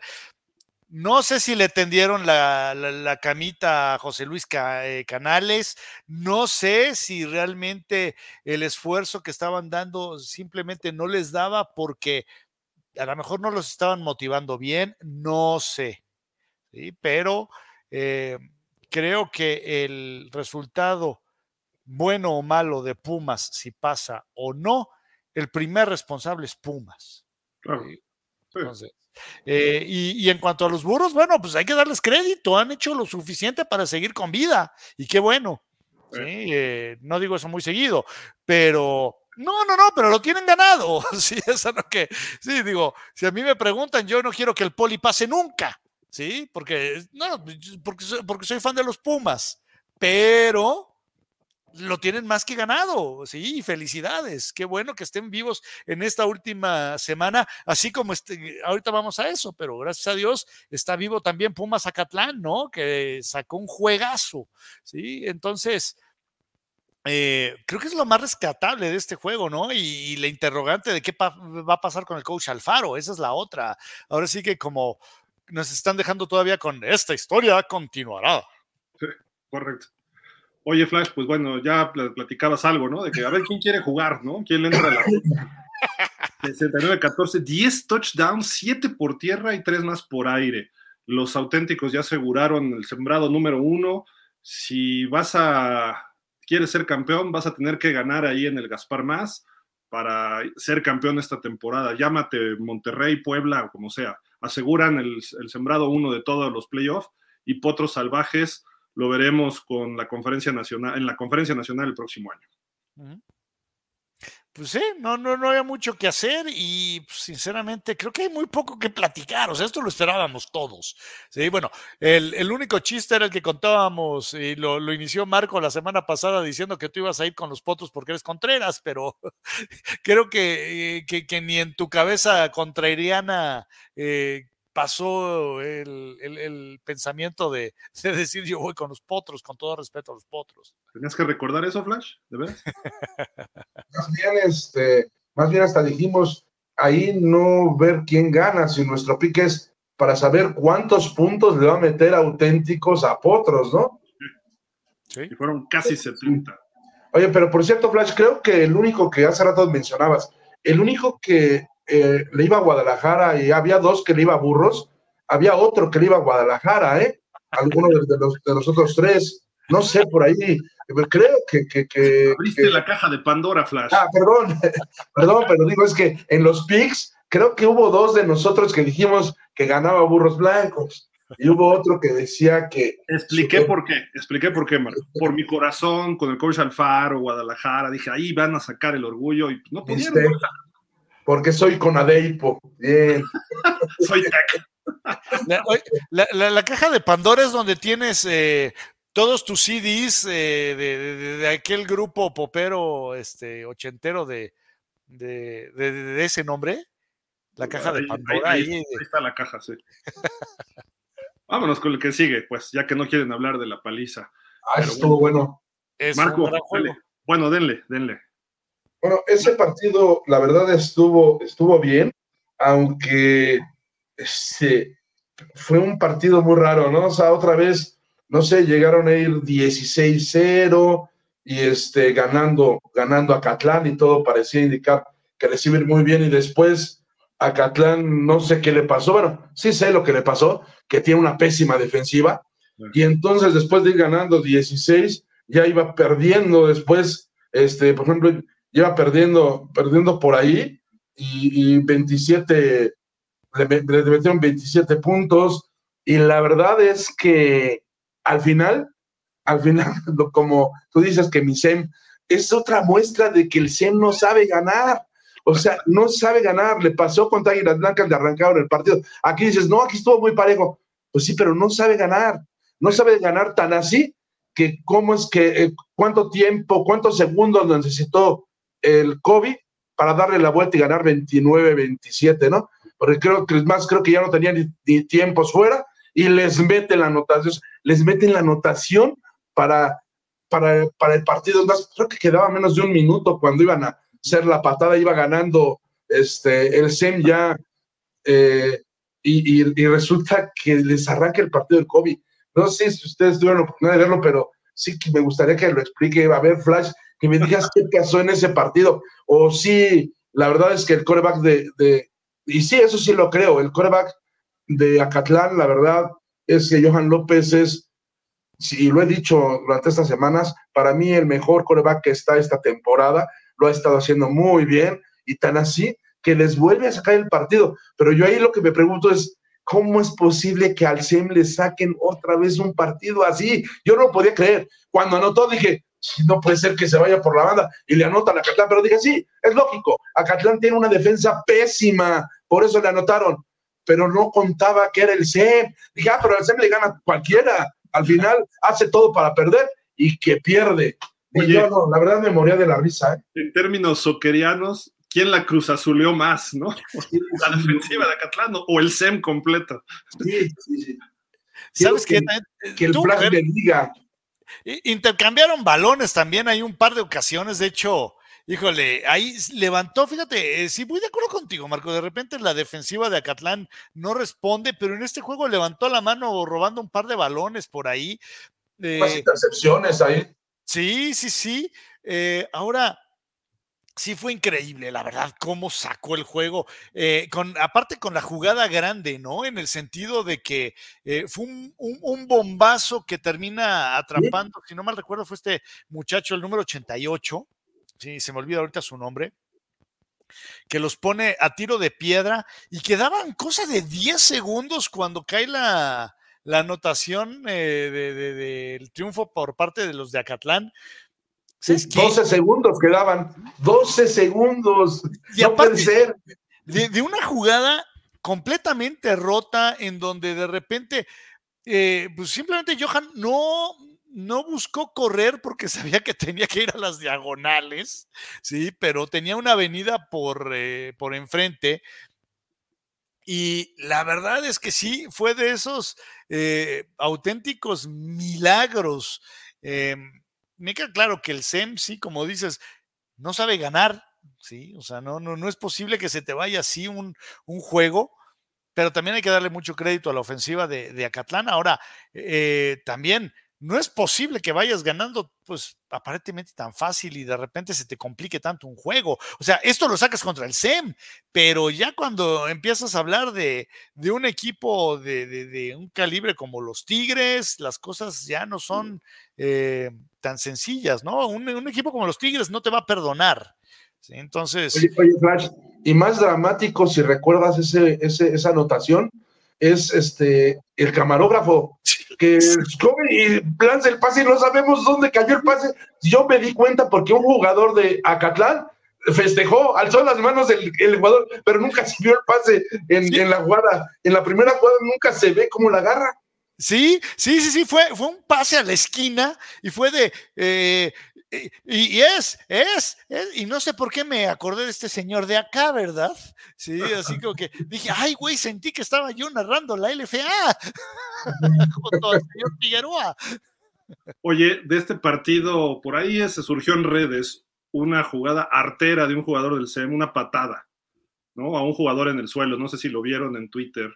Eh, creo que fue un touchdown o quedó en la yarda 1. Eh, sí fue del SEM, ¿no? No supe. Sí, este juego, Sema Catlán, eh, porque venía de Touchdown, de, la página Touchdown de Aaron Soriano, porque ahí lo vi, y fue, él, transmite los de Acatlán en Acatlán. Y el caso es que creo que el receptor de Acatlán lo atrapa y llega un jugador y ¡pum! Y creo que le dicen el perro, según entendí, y le pone un patadón ahí en el piso. Y dices, oye, este, ¿en qué cantina vimos eso? ¿No? Sí. Y todo el mundo, a ver, sancionenlo igual que a Canchola. Y, creo que tendrían razón. O sea, es una por lo menos debería irse el resto de la temporada ese chavo. No, no lesionó, pero sí tiró una patada artera, ¿no? Por lo menos un juego, ¿no? O sea, por lo menos un juego actitud antideportiva, te va suspendido un partido. ¿Por qué? Porque fue una jugada. ¿Cómo vas perdonando? Primero, debería ser igual que Cachola. Bueno, por lo menos la temporada. Bueno, un juego. Ya que no juego nada más. Debería ser suspendido esta temporada, ¿no? Lo que resta de la temporada. Yo creo que sí. Yo creo que sí. Sí, sí, sí. Y mínimo con un piquete de tompiates, ¿no? Eh, sí, digo. Violencia con violencia, ya pareces al Medio Oriente tú. Mira, es, es, como, como Miguelito de Mafalda que dice, no, es que este, yo no quiero jugar a ser malo, yo, yo quiero ser bueno. Dice, sí, mira cómo Miguelito va a ser malo, ve nomás qué cara tiene. Dice, sí, hasta traje alfileres para las torturas y todo. Digo, creo, creo que la UNEFA tiene esa responsabilidad hoy de ver qué sanción le da a este muchacho. Porque si fueron radicales con Canchola, tienen que ser radicales con todos, ¿no? O sea, esta acción no es una acción de fútbol y eso tiene que ser sancionado. Si fuera una cuestión de juego, que se le dio un rodillazo al tratar de taclear o algo así, dices, bueno, es parte de, pero aquí llega y ¡pum! como si fuera chutar de fútbol, ¿no? Y, al cuerpo, obviamente, ¿no? Entonces, ¿qué, ¿qué, está pasando en los jugadores? no lo sé, falta disciplina en el cocheo, eh, no están reclutando a buenos jugadores con buena mente, a lo mejor son muy buenos, pero demasiado agresivos, que caen en lo violento. Entonces hay, hay, que tener cuidado con eso, ¿no? Sabes que Gil, yo creo que aquí sí también es parte del cocheo, o sea, también hay que, hay que recordar, o sea, la chamba de un coach no nada más es enseñar el juego, sino cómo debes de comportarte dentro de la cancha. Los valores. Sí. El fútbol es eso. ¿Qué te da el fútbol, Marco, Jorge, bueno, Fer, este, Flash, perdón, este, amigos? Es que ya no sé ni cómo decirte, tienes tantos nombres y alias. Este, este Flash, digo, creo que el fútbol americano te enseña al respeto al rival, porque sí, le vas a pegar al otro, pero le vas a pegar de acuerdo a la ley y con el antebrazazo, estirando las manos o tacleando fuerte, pero no me interesa lesionarlo ni, ni, mandarlo al hospital, ¿no? Y mucho menos una agresión después de juego. Entiendo que te calientes, pero no de esa forma. Te calientas y le dices algo, le gritas y te ganas un pañuelo de 15 yardas, pero hasta ahí, ¿no? Ya llegar y ¡pum! Oye, ni siquiera el Piojo Herrera hacía eso, ¿no? Bueno, sí, pero... Sí, sí. El, eh, por, eso, bueno. por eso es que al final, por eso al final incluso se despide, ¿no? O sea de que esto es un deporte de caballeros, de que te, me ganaste, te gané o algo y se despide uno, ¿no? Como en el tenis, acabando el partido a veces te das la mano al rival, ¿no? Y en el americano es algo similar, o sea, van, todo el equipo se forma y, y, y hay muchas veces que, y lo hemos visto y lo hemos vivido, yo creo, muchas veces que los jugadores están tan molestos que no quieren ir a despedirse y el coach le dice, hey, órale, a despedirse. Y van a despedirse del rival, ¿no? Y lo hemos, lo hemos visto muchas veces a veces hasta los lesionados. Si estás en la banca lesionado, luego llegan y te saludan ahí los rivales, ¿no? Y, y muchos te preguntan, ¿cómo estás? ¿No? Uh -huh. O, sí. o, si estás lesionado y puedes caminar, vas y saludas a los rivales. Y, uh -huh. y, te dieron hasta con la cubeta, pero vas y buen juego, sí, nos vemos en las finales o lo que uh -huh. sea. ¿no? A lo mejor hasta te encuentras amigos. Yo, yo así de repente cuando jugaba, de repente, ¿qué hubo, poco juegas en este equipo, no? O sea, cosas así medio extrañas, ¿no? Pero digo, creo, creo que sí, la UNEFA tiene que sancionar a este muchacho. Por lo sí. menos un juego, por lo menos, ¿eh? No sé si el SEM califique, yo creo que no, porque va contra Monterrey. Y capaz de que va ganando 70-0 y le ganan 71-70 al Monterrey, ¿no? Sí, pero sí, sí, sí, sí, tienes que tirar la guillotina. Sí tienes que tirar la guillotina y decir este tipo de cosas no se va a, a, a permitir. Bueno, vámonos con esta paliza, Marcos, ¿le esperabas?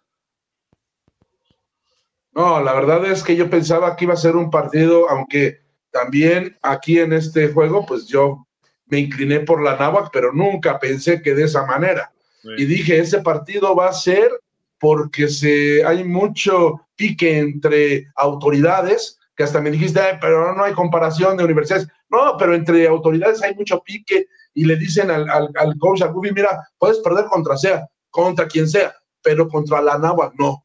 Y menos así, ya me imagino, me imagino la regañiza que le han de haber puesto al Goofy luego de la paliza que le dieron. Porque no fue un partido 20-17, ¿eh? después de la paliza y de la manera como se vio muy superior la Náhuac. La verdad, al principio yo dije, va a estar muy bueno el juego y además la primera serie entre el hermano, los dos hermanos jugando, los dos corebacks, Irán y este eh, Iker, los dos, core, Ayala de apellido, los dos, uno el coreback de, de Anáhuac, el otro el coreback de Linces, y al inicio dije, va a estar muy bueno este juego por los hermanos, porque se odian, porque siempre hay mucho pique entre estos dos equipos. ¿Se odian los hermanos? Pero ya conforme. ¿Dónde? ¿Se odian los hermanos? No, no, no. Los equipos. Ah, o sea, entre, entre Linces y Anáhuac no se quieren. Hay un cierto pique muy fuerte. Entonces, este, la verdad, yo pensé que iba a ser un partido muy, muy bueno, pero sí se fue, pero totalmente de, del otro lado, ¿no? Desde el inicio, desde el inicio iban 31-0. Entonces, imagínate nada más, ya después acabaron 41-15, pero desde el inicio fue Anáhuac, Anáhuac, pues mejor defensa y su ofensa estuvo funcionando y eso yo creo que fue la diferencia, ¿no? O sea, porque Linces es una ofensiva explosiva con una defensa que, que, híjole, que le cuesta trabajo y que si se empieza a ir abajo, pues ya no, no le da para más y que fue lo que sucedió. O sea, Linces, pues sí, logró anotar 15 puntos, pero pues sí le metieron 41, ¿no? Entonces, sí es...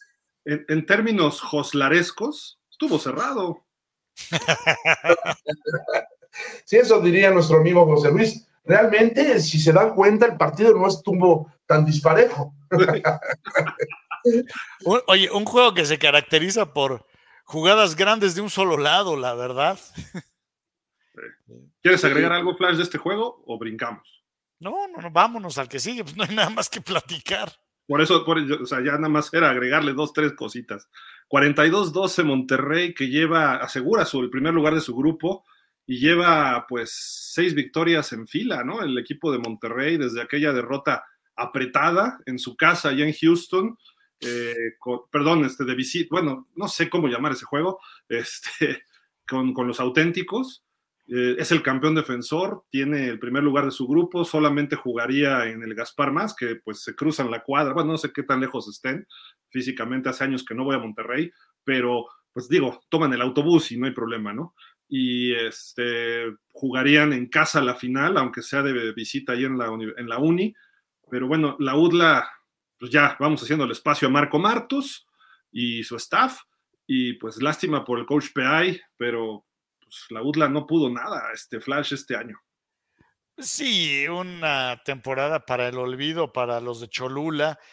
Y pues, ¿sabes qué? Así que a, tratar de, pues, reagruparse y pues, trabajar para el siguiente año. No hay de otra, no hay, no hay mucho más que decir en, cuanto a la, a la UDLA. Y ahora eh, se estaban enfrentando a uno de los dos mejores equipos de la liga y sabemos lo difícil que ha sido para los de Puebla, pues saltar al campo semana con semana, les ha costado mucho trabajo y pues creo que, insisto, también es un juego que no sorprendió absolutamente a nadie.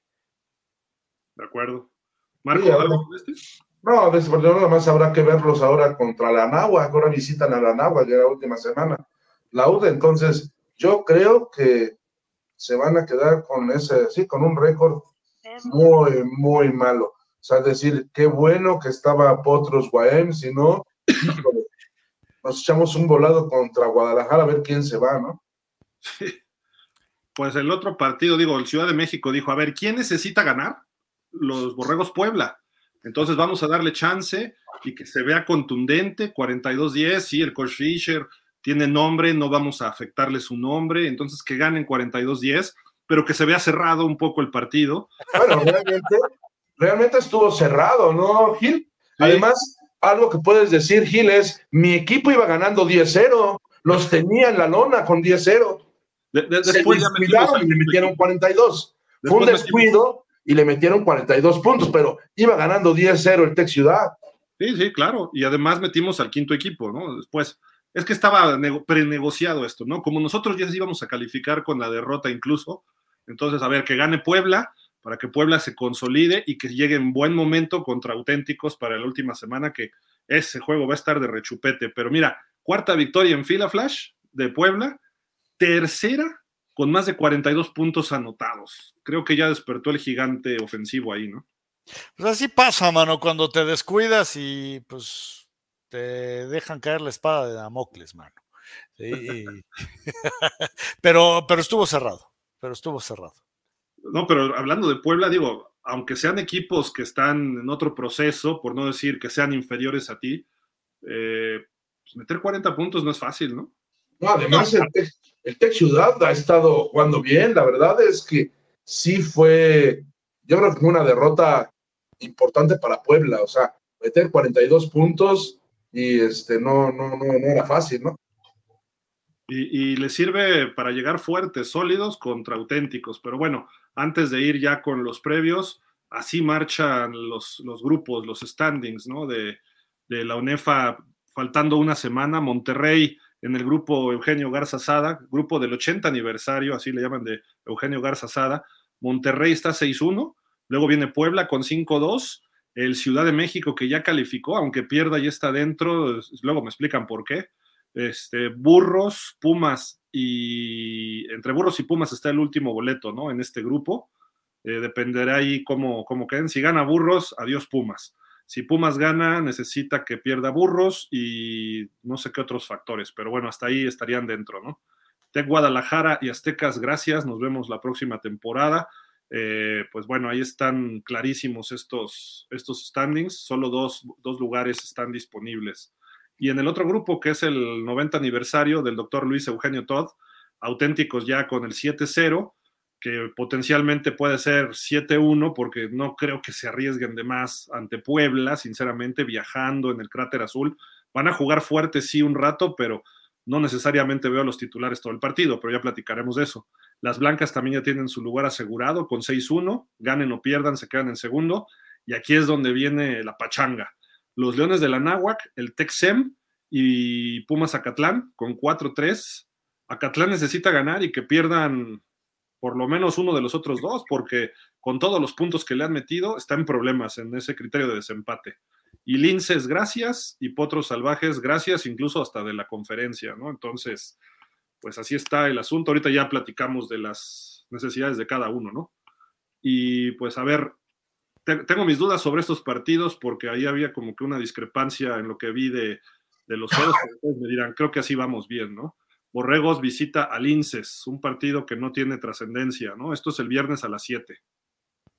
Bueno, trascendencia nada más en el sentido de que creo que son los dos coaches que más están en peligro de seguir.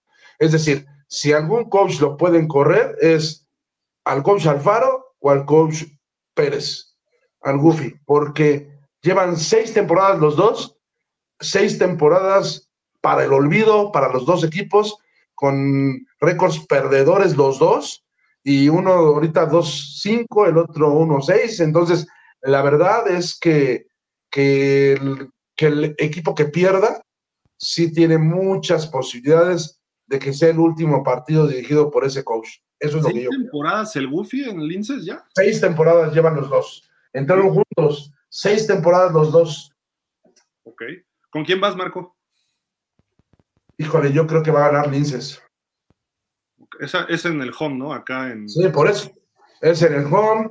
Este, creo que el Goofy quiere salvar su chamba y yo creo que si le gana a Guadalajara, eh, yo creo que podrían decir, bueno, pues ganó tres partidos, ya está levantando, vamos a ver qué pasa el año que entra y como la maestra ahí en la VM quiere muchísimo al Goofy, entonces, pues yo creo que le va a decir, vamos, este, Rodrigo, yo tengo confianza en ti y puedes, puedes, este, creo que el año que entra te va a ir mejor. Eso creo. y por eso sí siento que, que Linces pudiera ganar, porque la verdad es que Guadalajara yo no le veo ni pies ni cabeza. O sea, la ofensiva la veo muy mal, están muy desmotivados los chavos, con un triunfo nada más en toda la temporada, venir de visita, y yo creo que no se van a levantar, ¿eh? No creo que, no creo que Guadalajara dé la sorpresa y le gane a Linces aquí. No sé ustedes qué opinen. Flash. Sí, yo voy de acuerdo. O sea, tristemente el caso de Guadalajara, pues Guadalajara ya no la levanta ni con Viagra, mano. Entonces, eh, o sea, no, no, no hay ni cómo. Eh, el, asunto, eh, el asunto es que yo me pregunto si el coach Alfaro no estará diciendo chimpa que dejé a los Reyes. Ahí sí ganaba. Sí. No lo dejó, los dejó, lo dejaron, ¿no? Eh, ok. Eh, entonces, híjole, está muy complicado y, y creo que la debe tener un poquito más sencilla eh, la VM, porque Guadalajara sí ha sido una decepción todo el año. Entonces, no hay mucho que hacer ahí. Yo iba a decir que iba con Guadalajara, pero no, ya. Como perdió contra Burros, dices ya, o sea, ya. Le perdí la fe. Vamos con Linces también. Oye, también el viernes, pero esto allá en el SEM. Eh, Monterrey contra el Textado de México. Híjole, eh, se juega todo el estado, el SEM tiene que ganar este partido sí o sí y esperar, de hecho, algunas combinaciones todavía me parece, ahorita checamos eso. Monterrey no le afecta nada, pudiera tener una ventaja y luego poner al segundo o tercer equipo y darles juego para que estén listos para los playoffs, pero puede ir ganando paliza el Texem y a lo mejor lo saca Monterrey este marco, ¿no? Como decíamos hace rato. Entonces, no sé. A ser, ¿eh? Pudiera ser que el hermano mayor le diga, bueno, vas, vas para que ganes y puedas tener oportunidad de meterte a playoffs, pero el hermano menor diga, no, no me gusta ganar y no me gusta ganar y, hagan todo por, por perder, ¿no? Y, el coreback le dé un, una, le ponga el ovoide en, en, las manos a un safety de, de Monterrey para que anote al final o, o, un balón suelto o algo y puede ser que pierda el SEM, se me hace, no sé por qué, luego le, gusta perder así. Pero la verdad es que si no sucede nada raro y realmente todo es legal, Monterrey no debe tener problemas para ganar. Por lo menos 10, 14 puntos. Si todo, si no hay ahí algo medio raro, solo que Borregos Monterrey diga, eh, vamos a disfrazar esto y meto a mi segundo equipo y no me importa quedar nada más con dos eh, tener dos derrotas, que no lo creo, este, y que deje que el SEM gane, pero no, no creo que sea así. Yo me quedo con Borregos Monterrey, confío en el coach Altamirano, que es muy profesional. Y, es un coach que les pide y les exige, no importa la situación, gana, ¿no? Entonces yo creo que no van a salir blanditos los, los, los borregios, pero, pero a, lo mejor sí dicen, ¿para qué nos arriesgamos? Es lo mismo que auténticos. Eh, ¿para qué poner, van contra, bueno, ahorita platicamos, ¿no? Pero es un juego difícil, ¿por qué? Porque vas de visita contra un equipo que está peleando Flash. Eh, no sé, digo, estos equipos van a jugar al full, sobre todo el SEM, va a tratar de compensar los errores del pasado, ¿no? Eh, mira, yo sé cuál es la fórmula para que, para que el SEM le gane a Monterrey. Y es muy sencillo. ¿sí? Que cambien de uniformes. Que, los, que los de Monterrey jueguen como si fueran del SEM y los del SEM se pongan las playeras de Monterrey. Nada más así. de ahí en fuera no veo cómo. Es el mismo, nada más cambian casco, ¿no? sí, nada más así, ponte, eh, préstame el del útero y tú te pones el de los cuernos, ¿sí? ya. El de los Rams. Exacto. ¿Vamos con Monterrey todos? Sí. Sí. ¿Quién sabe Contreras de Gil? Pero yo ¿Eh? creo que sí. No, no, no sé Contreras de Gil, pero sí vamos. Hoy estás, hoy estás de buenas, Gil. Hoy sí vas con los, con los conocedores. El sábado, Blancas y Burros. Uf, Marco en el Willy Mays, allá en Zacatenco. Las blancas tampoco, si, es lo mismo que auténticos, que borregos y que las, las blancas, si pierden no les pasa nada, no les afecta su lugar en playoff. Mientras tanto, Burros se juega todo. Sí, este, la verdad es que mi corazón está con, no hay nada mejor que ser burro blanco, o sea, está con burros blancos, es el corazón. Pero Marco. la objetividad, la objetividad está con Águilas Blancas. Yo creo que Águilas Blancas debe obtener una victoria que, que añora desde hace mucho ganarle a los burros y si le puede ganar por muchos puntos, yo creo que el coach Zárate y los jugadores han de querer ganarle por muchos puntos a Burros Blancos y esta es su oportunidad. Pero no me vaya a pasar lo mismo dije, lo mismo dije con de, Pumas. Lo mismo dije, es la oportunidad de Pumas de darle hasta con la cubeta a burros blancos y que hicieron todo lo, lo posible por perder los balón suelto y bueno, hicieron todo lo posible por perder los, los Pumas y que ganan los burros blancos. Entonces, espero que esta vez las Águilas Blancas no hagan todo por perder. No creo, no creo que este, además ahora que ya no está el coach Sandoval al frente del, de, deportes del IPN, no creo que haya una llamada diciéndole al coach este, Zárate, oiga coach, juegue con sus suplentes para que no se burros pueda y burros pueda entrar a, los playoffs. O sea, no creo que haya una llamada de, un jefe del instituto, no lo creo. Creo que son profesionales y que, y que Águilas Blancas va a ganar y va a ganar bien. Eso es lo que debe ser, lo que creo que debe ser. Ahora, si hay otras situaciones, ya lo veremos ese día. Si empieza a haber cosas raras y empiezan a cometer errores los, las Águilas Blancas y intercepciones, balones sueltos, y ya de repente van 10-0, 14-0 burros, ahí sí que se empiezan a preocupar las blancas, porque ya no creo que se lo saquen. Pero sí, este, pero sí creo que Águilas Blancas va a ganar, aunque obviamente yo pues, le voy a burros blancos. ¿Desde cuándo no le ganan las blancas a los burros? Desde nunca, nunca le han ganado ese equipo. Ah, perdón, nada, sí tienen este, desde, por ejemplo, Alex solo perdió en 2016 con él, su primer año. En su primer año perdió con Águilas Blancas, los demás años le ganó, incluso en una final, que hay cierto periodista que dice que el árbitro le regaló, no sé, pero esa, hasta en ese partido también le ganaron a Águilas Blancas. Y entonces, este, la verdad es que tiene mucho tiempo, digo, desde 2016 de fue el único partido que perdió, que perdió Alex con, contra Águilas Blancas en el 2016. Ahí te va el reto, ¿eh? De esa jugada. no sé, campeón 2019 Burros Blancos. Oye, Flash, ¿tú cómo ves el partido? Pues la verdad está, está interesante. Ojalá y sea un juego en el que se salgan a dar con, con, con absolutamente todo y que no, que no nos dejen lugar a mal pensar, es lo único que pido. Que gane el que tenga que ganar y el que mejor se desempeñe en el, en el campo y que no salga así como que misteriosamente, eh, ay, al coreback de las blancas de repente le quemaba el balón este, en cuanto se lo daba el centro y se le caía al piso para que lo recuperara Buros. Espero que no se dé nada de eso. Y que insisto, el que gane sea por mérito propio, no, no, no, no por mandatos. Es, es, todo lo que pido. ¿Y quién va a ganar, Flash? ¿Quién va a ganar?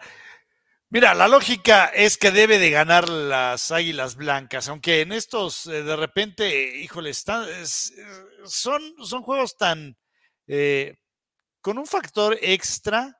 Yo creo que van a ganar las blancas, pero van a ganar por a lo mucho siete puntos. Sí, creo que los burros van a sacar el, corazón y van a hacer todo por morirse en la raya y, llevarse el triunfo, pero creo que el mejor equipo al fin del día son las Águilas Blancas. Sí, con el director del Politécnico. Burros, sí, burros, que quede fuera Pumas, sí. Listo, voy con burros. Voy con burros. Sí. Voy con burros. El Contreras.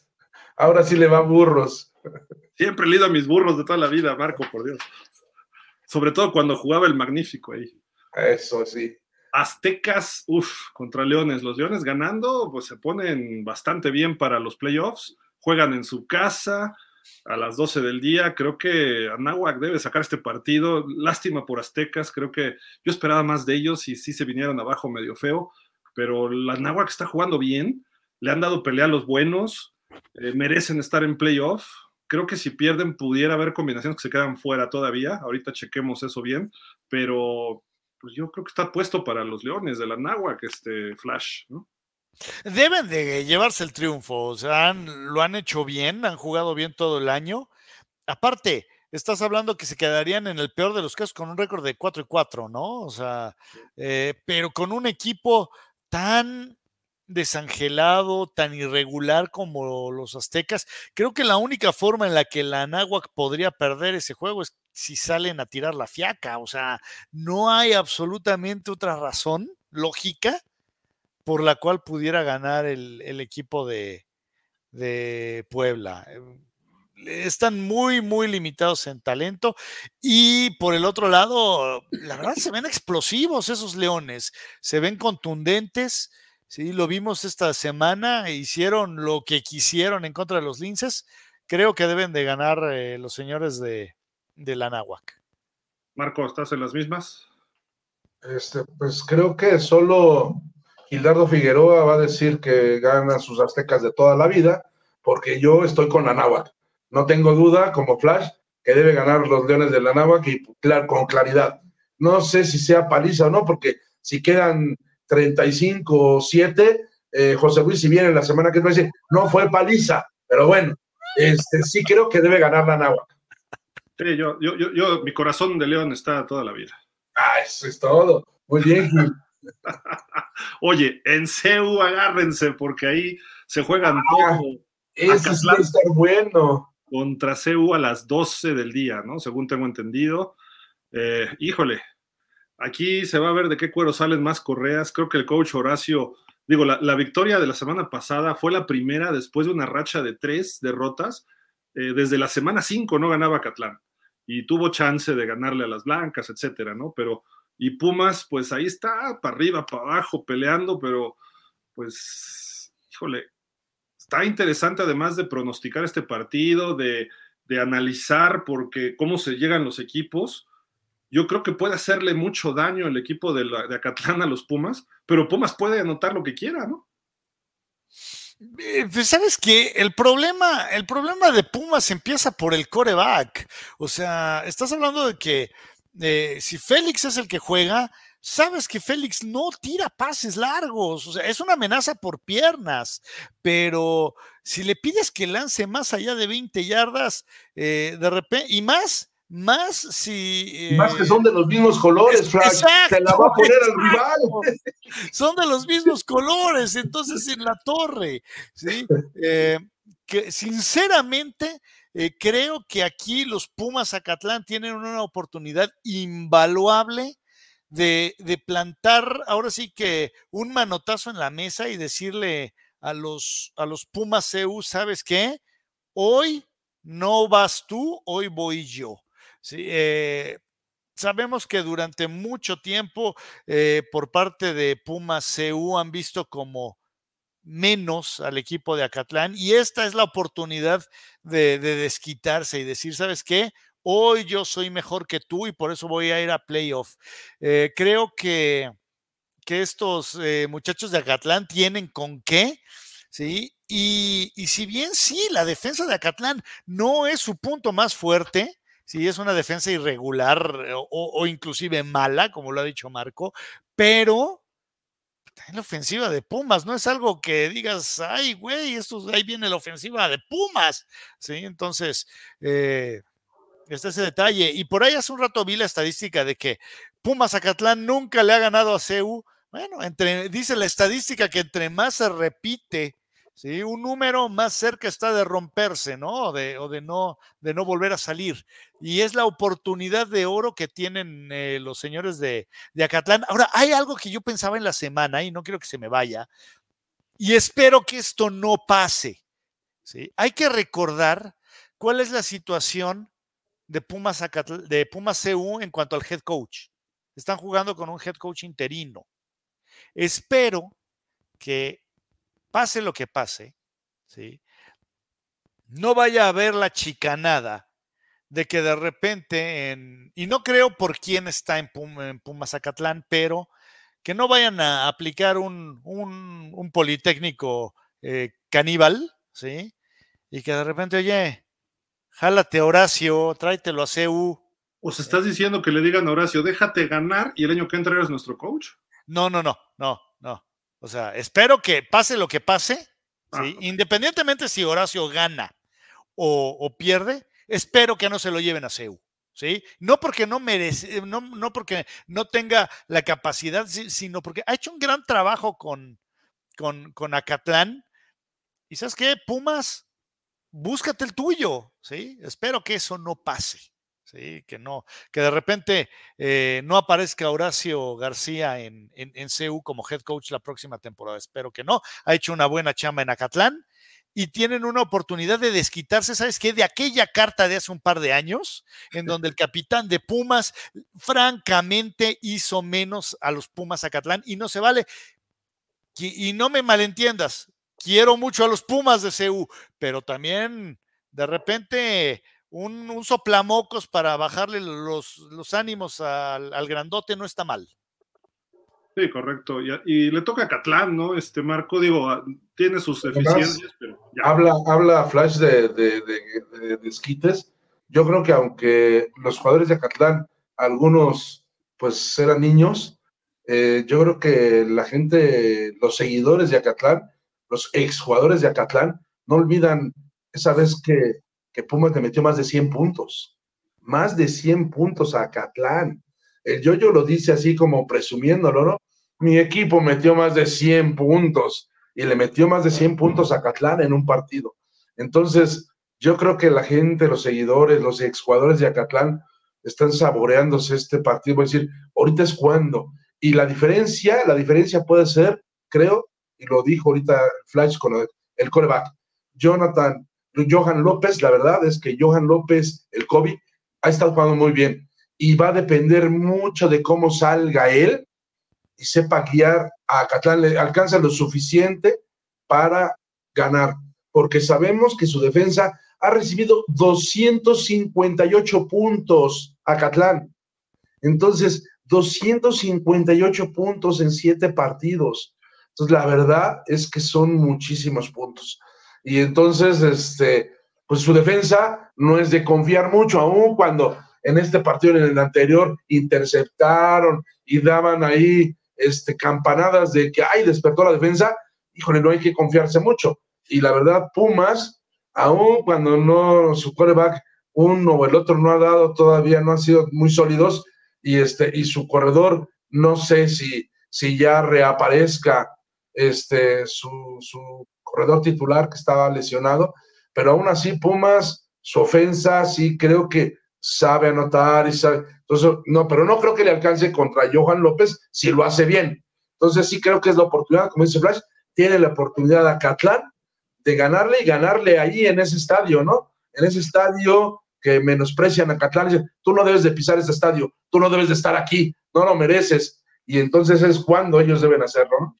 Oye, estás hablando de que es posiblemente el, segundo juego más importante en la historia del equipo de, eh, Acatlán, ¿no? O sea, irónicamente, pues sí, eh, o muy convenientemente, no lo sé, ¿sí? en contra de, del hermano mayor de institución, ¿sí? O sea, hay que recordar que no como Pumas Acatlán, sino como Osos, a quien le gana el campeonato en, en el 87, si no mal recuerdo. ¿Eh? Entonces, al, al, equipo más dominante de esa década, que eran los Cóndores. El Cruz Alonso. ¿Eh? ¿Y, ¿Y, quién estaba en ese equipo? Si no mal recuerdo. ¿No andaba por ahí un tal Horacio? Sí. En el 87 fue, ¿no? 87. Él y... era safety, ¿no? Juega de safety, ¿Sí? ¿no? Sí. sí, sí, sí. Entonces, ¿quién era? Así que, si alguien sabe de la historia entre estos dos equipos, me encantaría estar en el vestidor de esos osos, eh, perdón. Me pasa lo que a ti a veces. Eh, a mí me encantaría que regresaran los osos, no porque no fueran eh, Pumas los de Acatlán, sino porque ese, ese nombre de osos tiene significado. Se queda, sí. sí. exacto, no, no, no, pasó sin pena ni gloria. Sí, me encantaría estar en el, en el vestidor de los Pumas Acatlán previo al juego para ver qué dice Horacio. No, y más, y como y además como habla, porque realmente es un gran motivador, uh -huh. a mí también me gustaría escuchar su speech, claro. qué les va a decir a sus jugadores, porque yo lo escuché cuando fue el coach de la selección, tengo incluso grabado sus speech el de la selección cuando fueron al Mundial, que se llevaron el oro, y la verdad es que sí, sí lo, hace bastante bien, ¿eh? Habla, la verdad es que, que prende a los jugadores. Eso sí me gustaría eh, ver ese speech, ¿no? Para, decir, para ver cómo los va a motivar para jugar contra Pumas Evo. Yo lo que digo es que su speech, si lo graban y lo sacan en horario infantil, nomás se va a ir pip, pip, pip, pip, pip a ganar, pip, pip, pip, duro, pip, pip, pip a los de, a los de CEU. O sea, yo no sé si eso es motivación, Marco, pero no, es re mal hablado el coach Horacio, ¿no? Este, un poco, un poco, pero pero motivan. motivan, pues creo que son boxeadores y no jugadores de americano, pero bueno, en fin. Oye, haciéndole a la, a la, labor de, así como emulando a Tony D'Amato, eh, interpretado por Al Pacino en Any Given Sunday. Sí, el coach Horacio muy bueno, pero sí, espérate, coach, tranquilo. El lenguaje, este, el español es tan vasto en palabras que hay cantidad de sinónimos. Antes de que digas, hijo de tu, pues ve un sinónimo antes de que digas pen, ve un sinónimo, ¿no? O, canijos, ve un sinónimo. Ok, bueno. Salido de las fauces del. Voy con Acatlán. Ahora, me gustaría más un escenario así, que gane la UNAM CU, pero que gane burros. Ese escenario sería el ideal. Así, ¡pum! No merece CU estar en playoff. Completamente de acuerdo. No merece, no merece las grillas, el director, eh, todas las condiciones que se han dado no merece. Y por otro lado, Acatlán, ¿cómo ha trabajado los últimos años? El año pasado le fue muy mal, no sé por qué. Bueno, sí, lo dijo el coach Horacio, pero merece estar en playoff y merece dar la pelea que debe dar. Sí, no tiene defensa. Pero bueno, si metes 60 y te meten 59, ganaste, ¿no? Sí. Sí, así que a win is a win, ¿no? Una victoria es una victoria, ¿sí? No importa si ganaste por uno o por 20.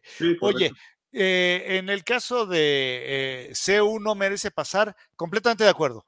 ¿sí? A ver si esto sirve para que en CU limpian un poquito y que deje de haber, como lo acabas de mencionar, grillas, ¿sí? Que deje de haber el que no nos gusta el coach, no estamos a gusto, esta semana medio jugamos, a la siguiente, como ya no está el coach, jugamos a toda madre. ¿Saben qué? Ese porque chavos, en ese sentido, no se lo merecen o sea, eso no se lo merece la institución, no lo merecen ustedes, no merecen hacer eso, o sea, no tienen por qué, y tampoco lo merece la afición, porque la afición de Pumas siempre está ahí, ¿sí? Entonces, eh, no se vale y ojalá, y si se quedan cortos, eh, tengan el valor de verse en el espejo y decir, no pasamos por nuestra culpa.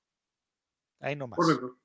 Mira, lo, lo bueno es que ya se va la administración, entonces esperemos que no vayan a ratificar al cantante nada más, ¿no? Este, pero lo lógico es que cambie esto. Y lo mejor, así, la cereza en el pastel es que se vayan sin ir a playoff para que se vaya este señor y diga, ups, ni siquiera dejé un equipo que de ser campeón recibí y lo dejé sin ir a playoff y con marca perdedora.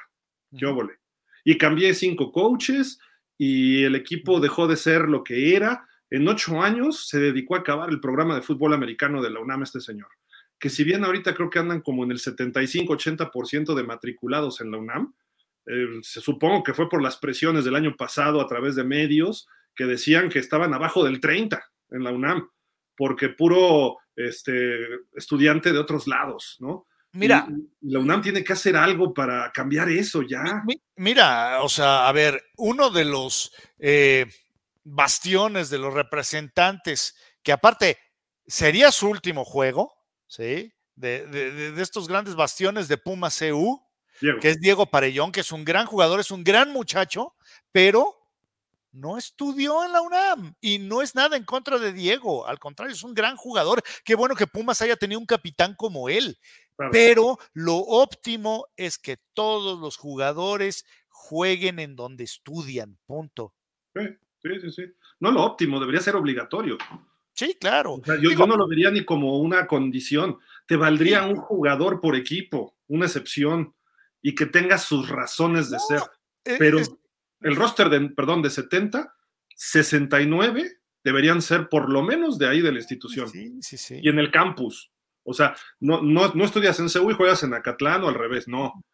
Si tú eres de Acatlán, juegas y estudias en Acatlán. Si eres de Seúl, juegas y estudias aquí. ¿Sabes qué, Gil? Yo creo que aquí hay un problema. Sí, completamente de acuerdo con lo que estás diciendo. Pero creo que la bronca eh, que esto, esto ocasiona eh, equipos como los Tex, ¿sí? En este caso.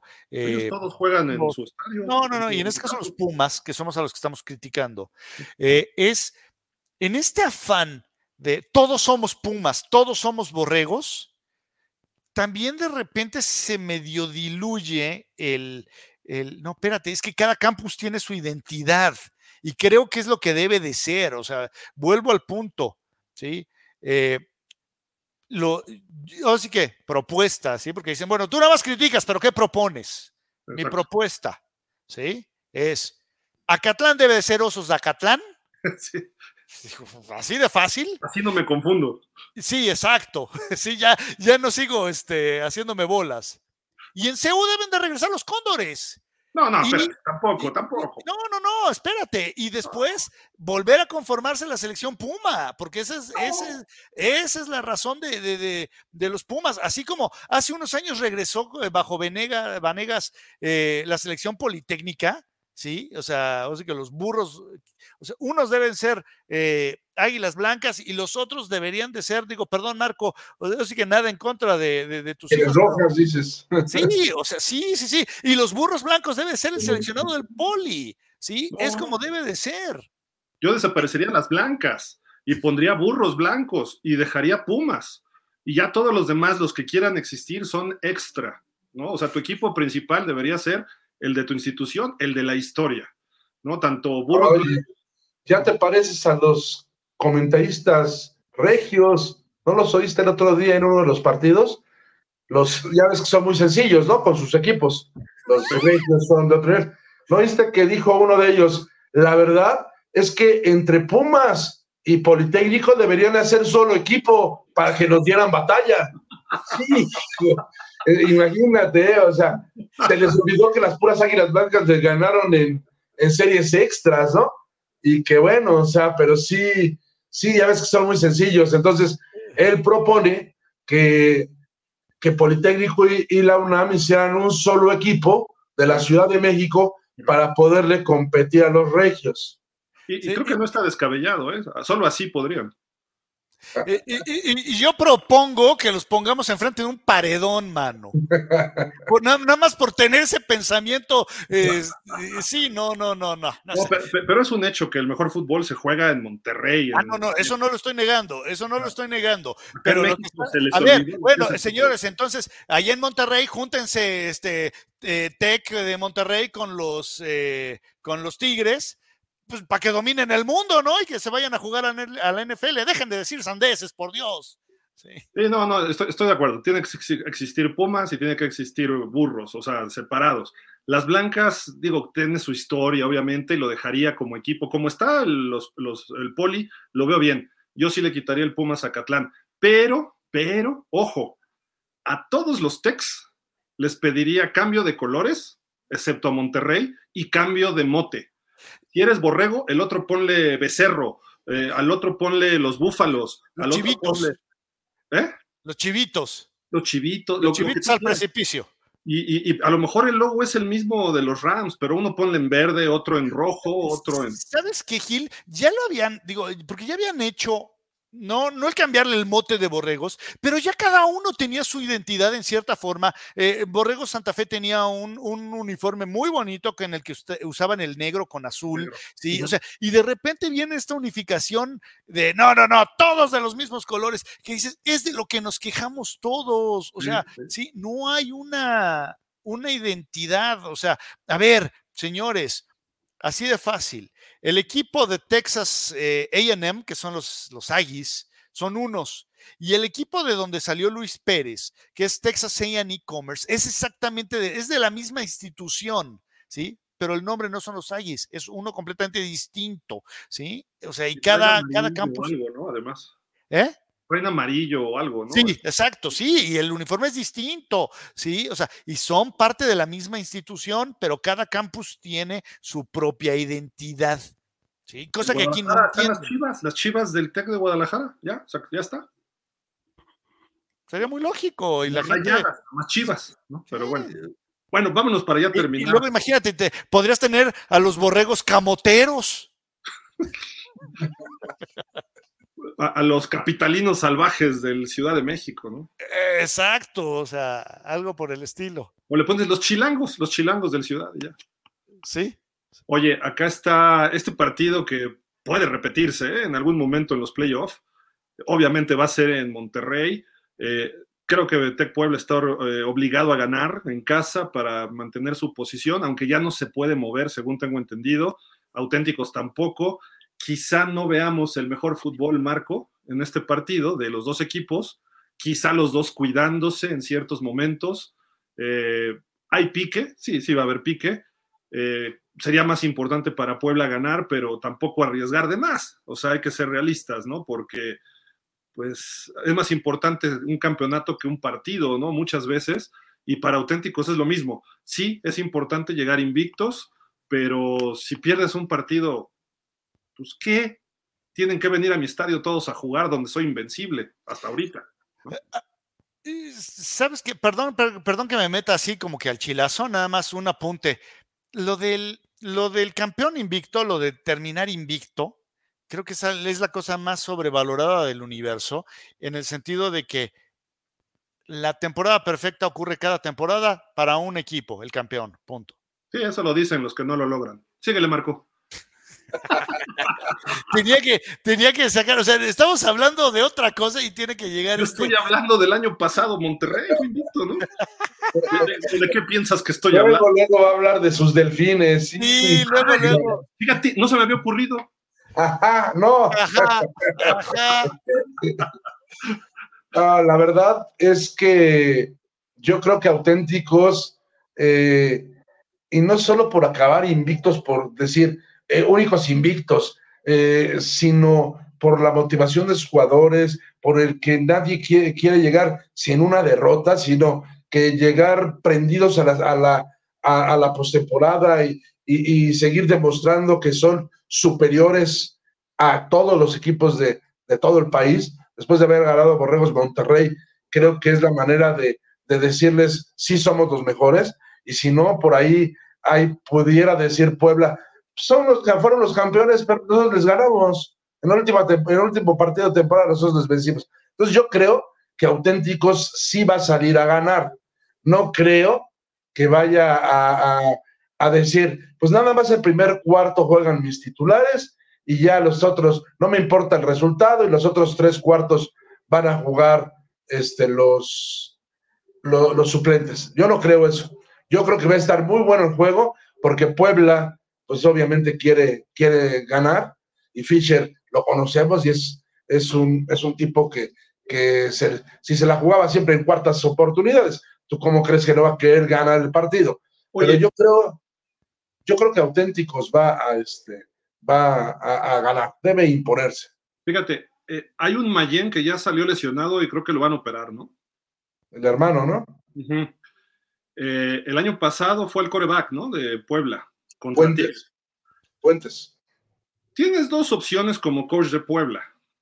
No digo que salgas a lesionar, pero sal a barrer y juega fuerte y domina y que vean que somos nosotros los buenos. O la otra es, me cuido para los playoffs y en playoff cuando los vea allá en Monterrey les voy a dar el partido de la vida con mi equipo al full. Ahora, por otro lado, los chavos a lo mejor van a decir, sí, no va a estar Mandujano ese número 35, ¿no?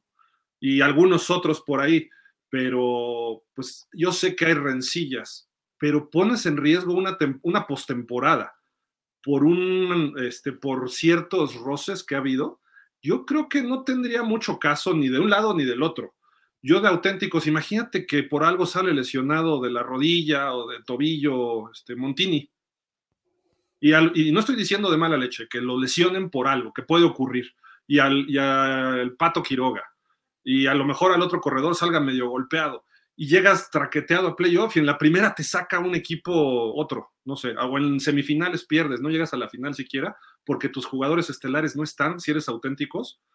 Eh, hablando de historias del 72, de los Delfines, le preguntaban a Don Shula, el partido 13, antes del último, le dijeron, oiga, y la temporada invicta, y dijo, de nada sirve, cuando llega al Super Bowl, dijo, sí ganamos 14 y los dos de playoff, Dice, pero de nada va a servir si perdemos el Super Bowl. Perdón, patriotas, pero bueno. Sí, oye, este, me acaban de reportar que se acaba de poner un fregadazo en una rodilla Bill Belichick. Berrinchick. no, o sea, ese tipo de cosas, no, o sea, ¿qué es lo que buscas como equipo? Pues ser el campeón y más si eres tan dominante. No es terminar invicto, eso es una consecuencia de. Eh, entonces, si auténticos pone en riesgo eso contra un equipo que le puede jugar muy fuerte, que a lo mejor le va a jugar con todo, híjole, a lo mejor ahí pones en riesgo una temporada nada más por decir que de 8-0. Yo, si fuera el coach de auténticos, este coach es Zamora, juego el primer cuarto con mis titulares, si puedo sacar ventaja, qué bueno, y si no, vámonos, todos los demás, porque además, en playoff, a lo mejor vas a necesitar de tus reservas que jueguen en diferentes momentos, porque el golpeo aumenta, por el interés que hay, entonces tienes que tenerlos listos para un nivel competitivo. Quizá Puebla tenga más motivos para jugar con sus titulares todo el partido, pero auténticos no juega nada, no se juega nada. Entonces yo personalmente no los pondría, Marco, como le hizo este, Burros contra Anáhuac. Pero luego van a criticar, a decir, a ver, ellos son los primeros que criticaron a Burros porque Burros jugó con sus titulares al principio y le iba ganando cómodamente 17-0 a la Anáhuac, sacaron a sus titulares y entonces le dio la vuelta a la Anáhuac. Y los primeros que brincaron fueron los Tigres. No, lo hicieron a propósito para que quedara fuera auténticos, por eso no quisieron ganar, para no enfrentarlos. Entonces harían algo para decirse, dejarte, no meter a, a tus titulares y no buscar el triunfo, como que sería como dices tú, ninguno de los dos tiene nada que perder. Pues entonces, pues, ¿para qué juegan? Pues que pacten desde antes. Oye, vamos a, mejor no nos presentamos al fin del juego para no salir lesionados y el juego que quede 0-0 y ya porque para no vayan, entonces no creo que, que, vaya a ser así. Yo creo que los dos, tanto Zamora como Fischer, yo creo que van a, a, jugar para, para ganar. Eso creo. Aunque suena, lo que dices tú, pues sí, suena inteligente el decir, pues no me voy a exponer, voy a poner a mis suplentes porque no tengo nada que perder. Pero también como coach es bien complicado, ¿no? Decirle a los jugadores, oigan, no se expongan, oigan, no den todo porque no quiero ningún lesionado. Es decir, es decirles, no juegues a máxima, cuando en el fútbol americano y en todos los deportes es da tu máximo esfuerzo en cada jugada. No, estoy diciendo eso, ¿eh? Sí es complicado, ¿eh?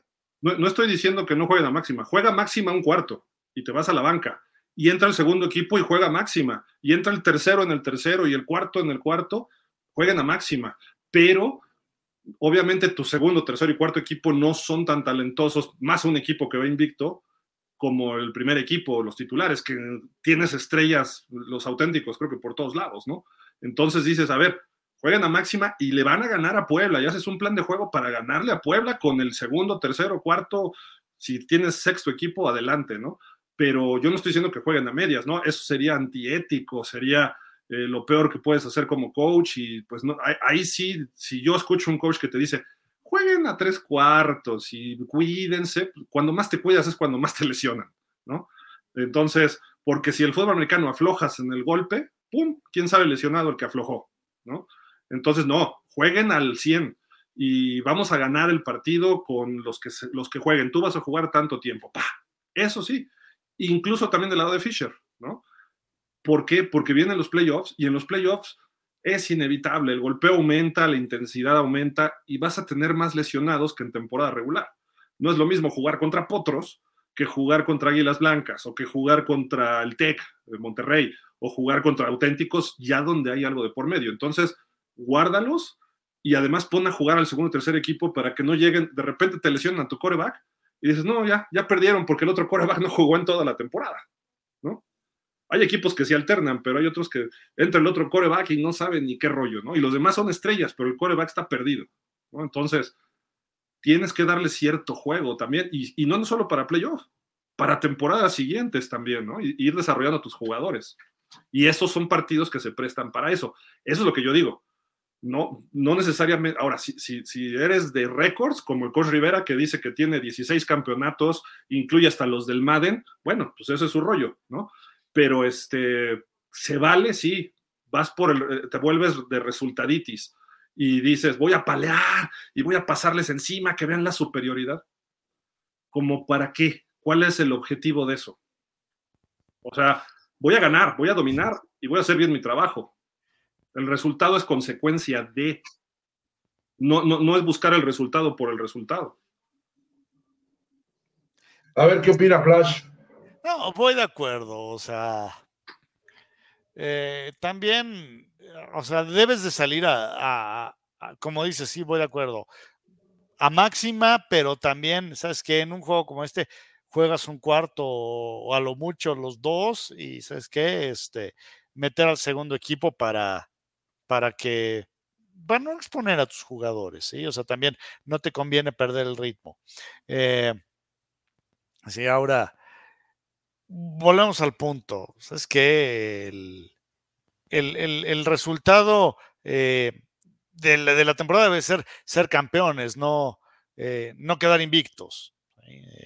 ahora sí que ahí están los guerreros de Golden State del 2016, ¿no? sí, le rompieron el récord a los toros de Chicago, pero no fueron campeones. Perdieron la final, ¿no? Exacto, ¿no? Entonces, ¿de qué te sirvió? cuando juegas contra equipos malos, o sea, en dos semanas Miami recibe a Raiders, pues juega tú a un cuarto y después ya metes a todos. Ay, perdón, lo, pensé o lo dije, Flash. No, ni me molesta, güey, pues, si, esa es la verdad. A ver, ¿sí? si los Raiders en una de esas de milagro ganan el fin de semana en contra de los gigantes, que son todavía más babosos que los Raiders, y motivados con que ya se fue el, apestoso de, de Clown Daniels y, Dolph Ziegler y, el Lombardi, y ya van a, mandar a la banca a Guacarápolo, pues, pueden entender que estén muy motivados, ¿no? Tienen no, claro. Y, no puedes menospreciar a nadie, ¿eh? en ninguna liga. Desconozco, la verdad, Flash, desconozco a Gil. Antes tan sencillo que era de hablar de sus delfines, y ahora, bueno, ya está. Todavía no gana, pero ya anda voladísimo. Sí, no, ya, ya, ya. Justamente, un equipo tan mal. Eh, soy como Acatlán. Siempre hemos sido malos y de repente somos buenos, pues hay que cacarearlo.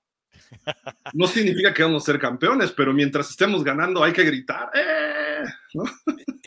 Y, el detalle eh, es que, bueno, eh, los atarantados de los Raiders, pues después van contra los Jets, a quienes no le van a ganar, y después juegan en contra de Miami, y luego antes de irse de Bay, en contra de Kansas City. Y entonces. Ojo. No, o sea, pues no, no, no, no hay ni cómo defender ahí esa situación. No, pero Flash, espérame, sí hay cómo defender, ¿eh? Los Raiders no tienen nada que perder ahorita, ¿eh? Ojo. Ojo. A ver, ¿realmente crees? ¿Realmente crees que los Raiders van a ganar dos de los de esos, de esos juegos que te acabo de plantear? depende el orgullo de los jugadores y del coach que les diga, Antonio Pierce, que es el interino. Ojo, pero bueno, yo nada más digo, aguas con los Raiders porque se vuelven más peligrosos por lo que tienen. Y lo mismo puede pasar en partidos de este fin de semana en ONEFA, ¿eh? O sea, si te toca jugar contra Linces, bueno, no es el caso, déjame ver cuál juego podría ser. Aztecas contra Leones. Aztecas, ¿qué pierde? Nada. Y los Leones se pueden quedar fuera si pierden. Entonces, aguas, ese partido son los que, y, en Aztecas no es que sean un equipo de, malos jugadores, seguramente tienen jugadores de calidad, a lo mejor son jóvenes, están en un proceso, ahí pueden darse esa sorpresa y dices, ¿cómo este equipo que era tan malo le ganó el último partido a un equipo que estaba peleando playoff? Sí, eh, eh, mira, o sea, yo entiendo a lo que te refieres. Eh, me acuerdo perfectamente que en, en la temporada 99-2000 de, del NFL, el último juego, curiosamente, en aquel entonces todavía no se daba que tu juego final era contra un rival divisional a la de a fuerza. En aquel entonces, a lo mejor te tocaba, a lo mejor te tocaba jugar con Perico de los Palotes, pero esa temporada los Raiders era la segunda temporada de John Gruden al frente del equipo. Eh, me acuerdo que al final de la, de la temporada juegan en contra de los jefes de Kansas City unos jefes que traían a Priest Holmes y a otros eh, traían por ahí a un tal Derrick Thomas, ¿sí? Y me acuerdo que en ese último juego los Raiders, que ya estaban eliminados y lograron derrotar a los, a los jefes, que quedan 8-8 también, ambos equipos quedaron con récord de 8 y 8, y los dos se fueron eh, a descansar. Me acuerdo mucho, eh, si no mal recuerdo, era Darrell Russell que decía, no Millennium Baby, they go home, we go home. Sí, los, los Raiders jugaron simplemente por orgullo y por meterle la pata a los jefes de Kansas City, que si jugaban, pasaban a, eh, si jugaban, si ganaban, pasaban a playoff. ¿sí? Entonces, sí, es, es de ese tipo de, de, situaciones en las que nunca quieres ser escalón de nadie, ¿sí? O sea, en ningún deporte, ¿sí? A menos que, pues, que seas el Necaxa jugando contra el América la final, ¿no? Por ejemplo. O que seas águilas blancas contra burros que te dejas ganar, digo, no sé. Pero, pero eh, por lo general no quieres ser el escalón. y, sales a, pegarle, y eso lo entiendo, ¿sí? Eh, ahora, creo que también en este grupo de 14 equipos, la diferencia entre los muy buenos y los, o sea, ya no te vayas a los muy malos, ¿sí? O sea, la diferencia entre los muy buenos y los de en medio es grande. Si ya no digas los de. Y, la diferencia entre los, los de en medio y los de hasta abajo también es muy grande. O sea, ya no hables de, de, este, grandotes y chiquitos, ¿sí? O sea, un equipo de, de Acatlán. Monterrey Pumas. sí, sí, sí, sí. O sea, estás hablando de una diferencia muy, muy grande. O sea, y de un Pumas ya no digas con, con eh, los, los, potros, ¿sí? Porque ya, ya, eso es, ya raya en, en, video de portal para adultos, pero eh, un Pumas en contra del el Tec Guadalajara, sí, es una diferencia abismal. O sea, creo que también ese es el problema que hay ahorita en la Liga Mayor.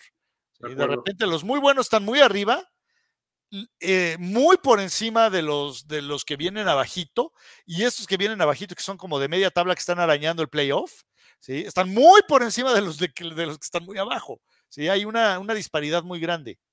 Cierto. Vámonos a leer comentarios.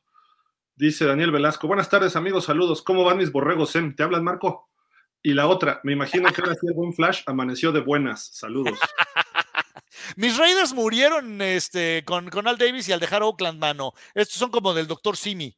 Son este, algo chafa, pero más barato. Sí. Pero sí me da gusto que hayan corrido Clown Daniels. Ahora que corran al, cabeza de circuncisión. Oye, Marco, este, pues el SEM tiene que ganar a Monterrey, ¿no? A Monterrey, y, pero bueno, juega en casa. Pero la verdad, pues no veo cómo. No veo cómo le. Solo que Altamirano les dé un regalo, pero la verdad no veo cómo el SEM vaya. La ofensiva del SEM va a hacerle daño a la defensa de Monterrey, que es la que menos puntos ha recibido.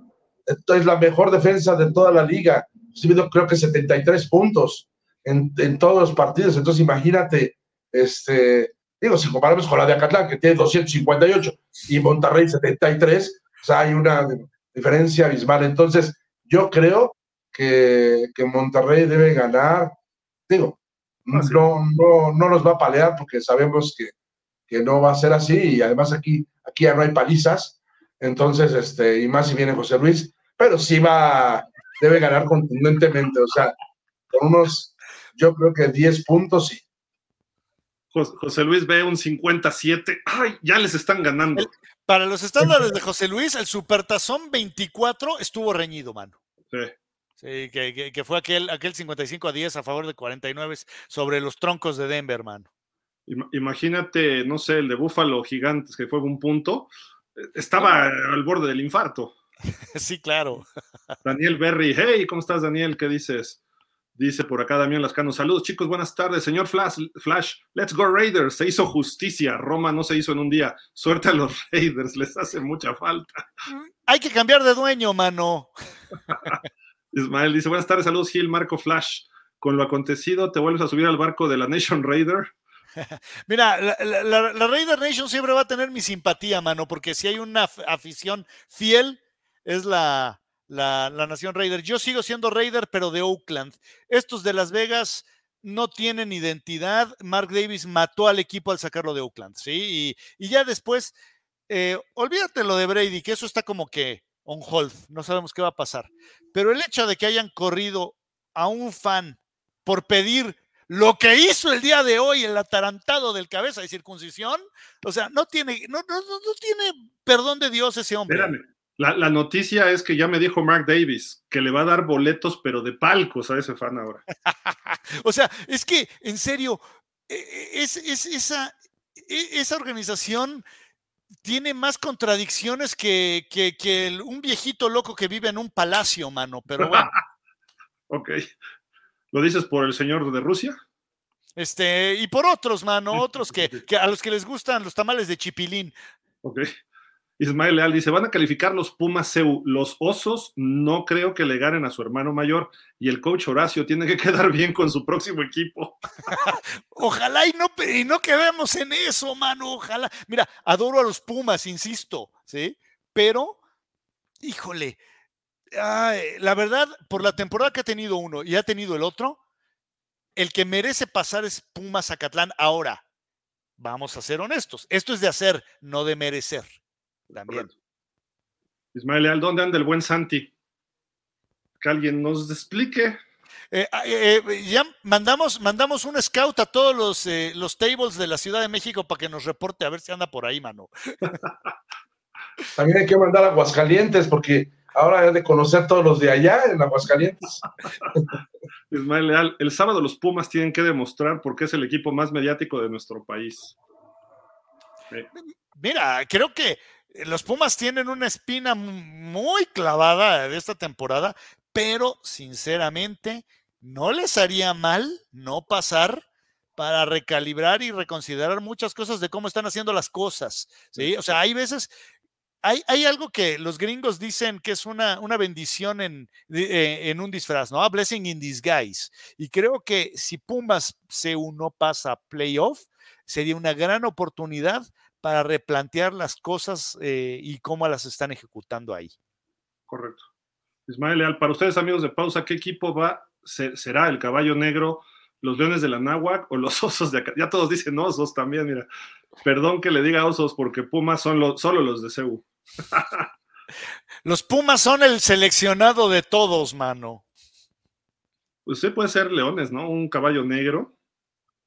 Yo que veo más más a los Leones porque tienen una muy buena defensa y está ahora la ofensa está funcionando y pueden ya darle batalla a, algún equipo, le pueden dar un susto. En cambio, a Catlán el problema es que sí tiene una muy buena ofensa, pero su defensa sí es de otro nivel. Yo creo que si yo eligiera a, un caballo negro, sí sería a los Leones de la Navaja.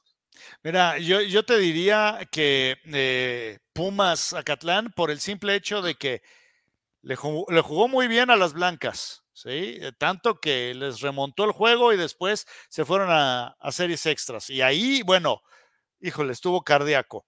Ahora, lo que hicieron la semana pasada, ¿sí? De, sacar el juego, de, o sea, que arrebatar el juego de las... ¿Eh? ya sabes cómo es el SEM. aún así hay que hacerlo, aún así hay que hacerlo.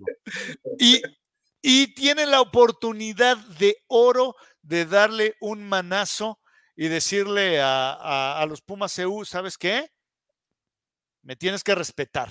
¿sí? Y creo que no estaría mal, insisto, y sigo siendo Puma y seré Puma toda mi vida, pero creo que tiene una oportunidad de oro y la tienen que aprovechar eh, los Pumas Zacatlán. Nadie ha hablado de mis borregos Ciudad de México, van a estar en semifinales. Daniel Velasco, ¿dónde estás, Coach Duke? ¿En Burros? ¿Dónde estás, Coach Borda? ¿Dónde está el Coach Borda? ¿Está coachando? No. No, ¿verdad? No sé. Muchos errores mentales del SEM, en el SEM de hoy. Sí, sí, Dani. Dejan ir partidos, pregúntale a Marco.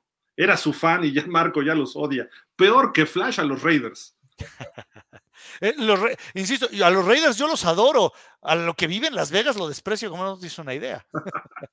Ismael Leal, ¿qué opinan de las broncas en la Liga Nacional? Por ejemplo, la que tuvieron Frailes y los Búhos, ¿qué opinan? Se agarraron del chongo, ¿no?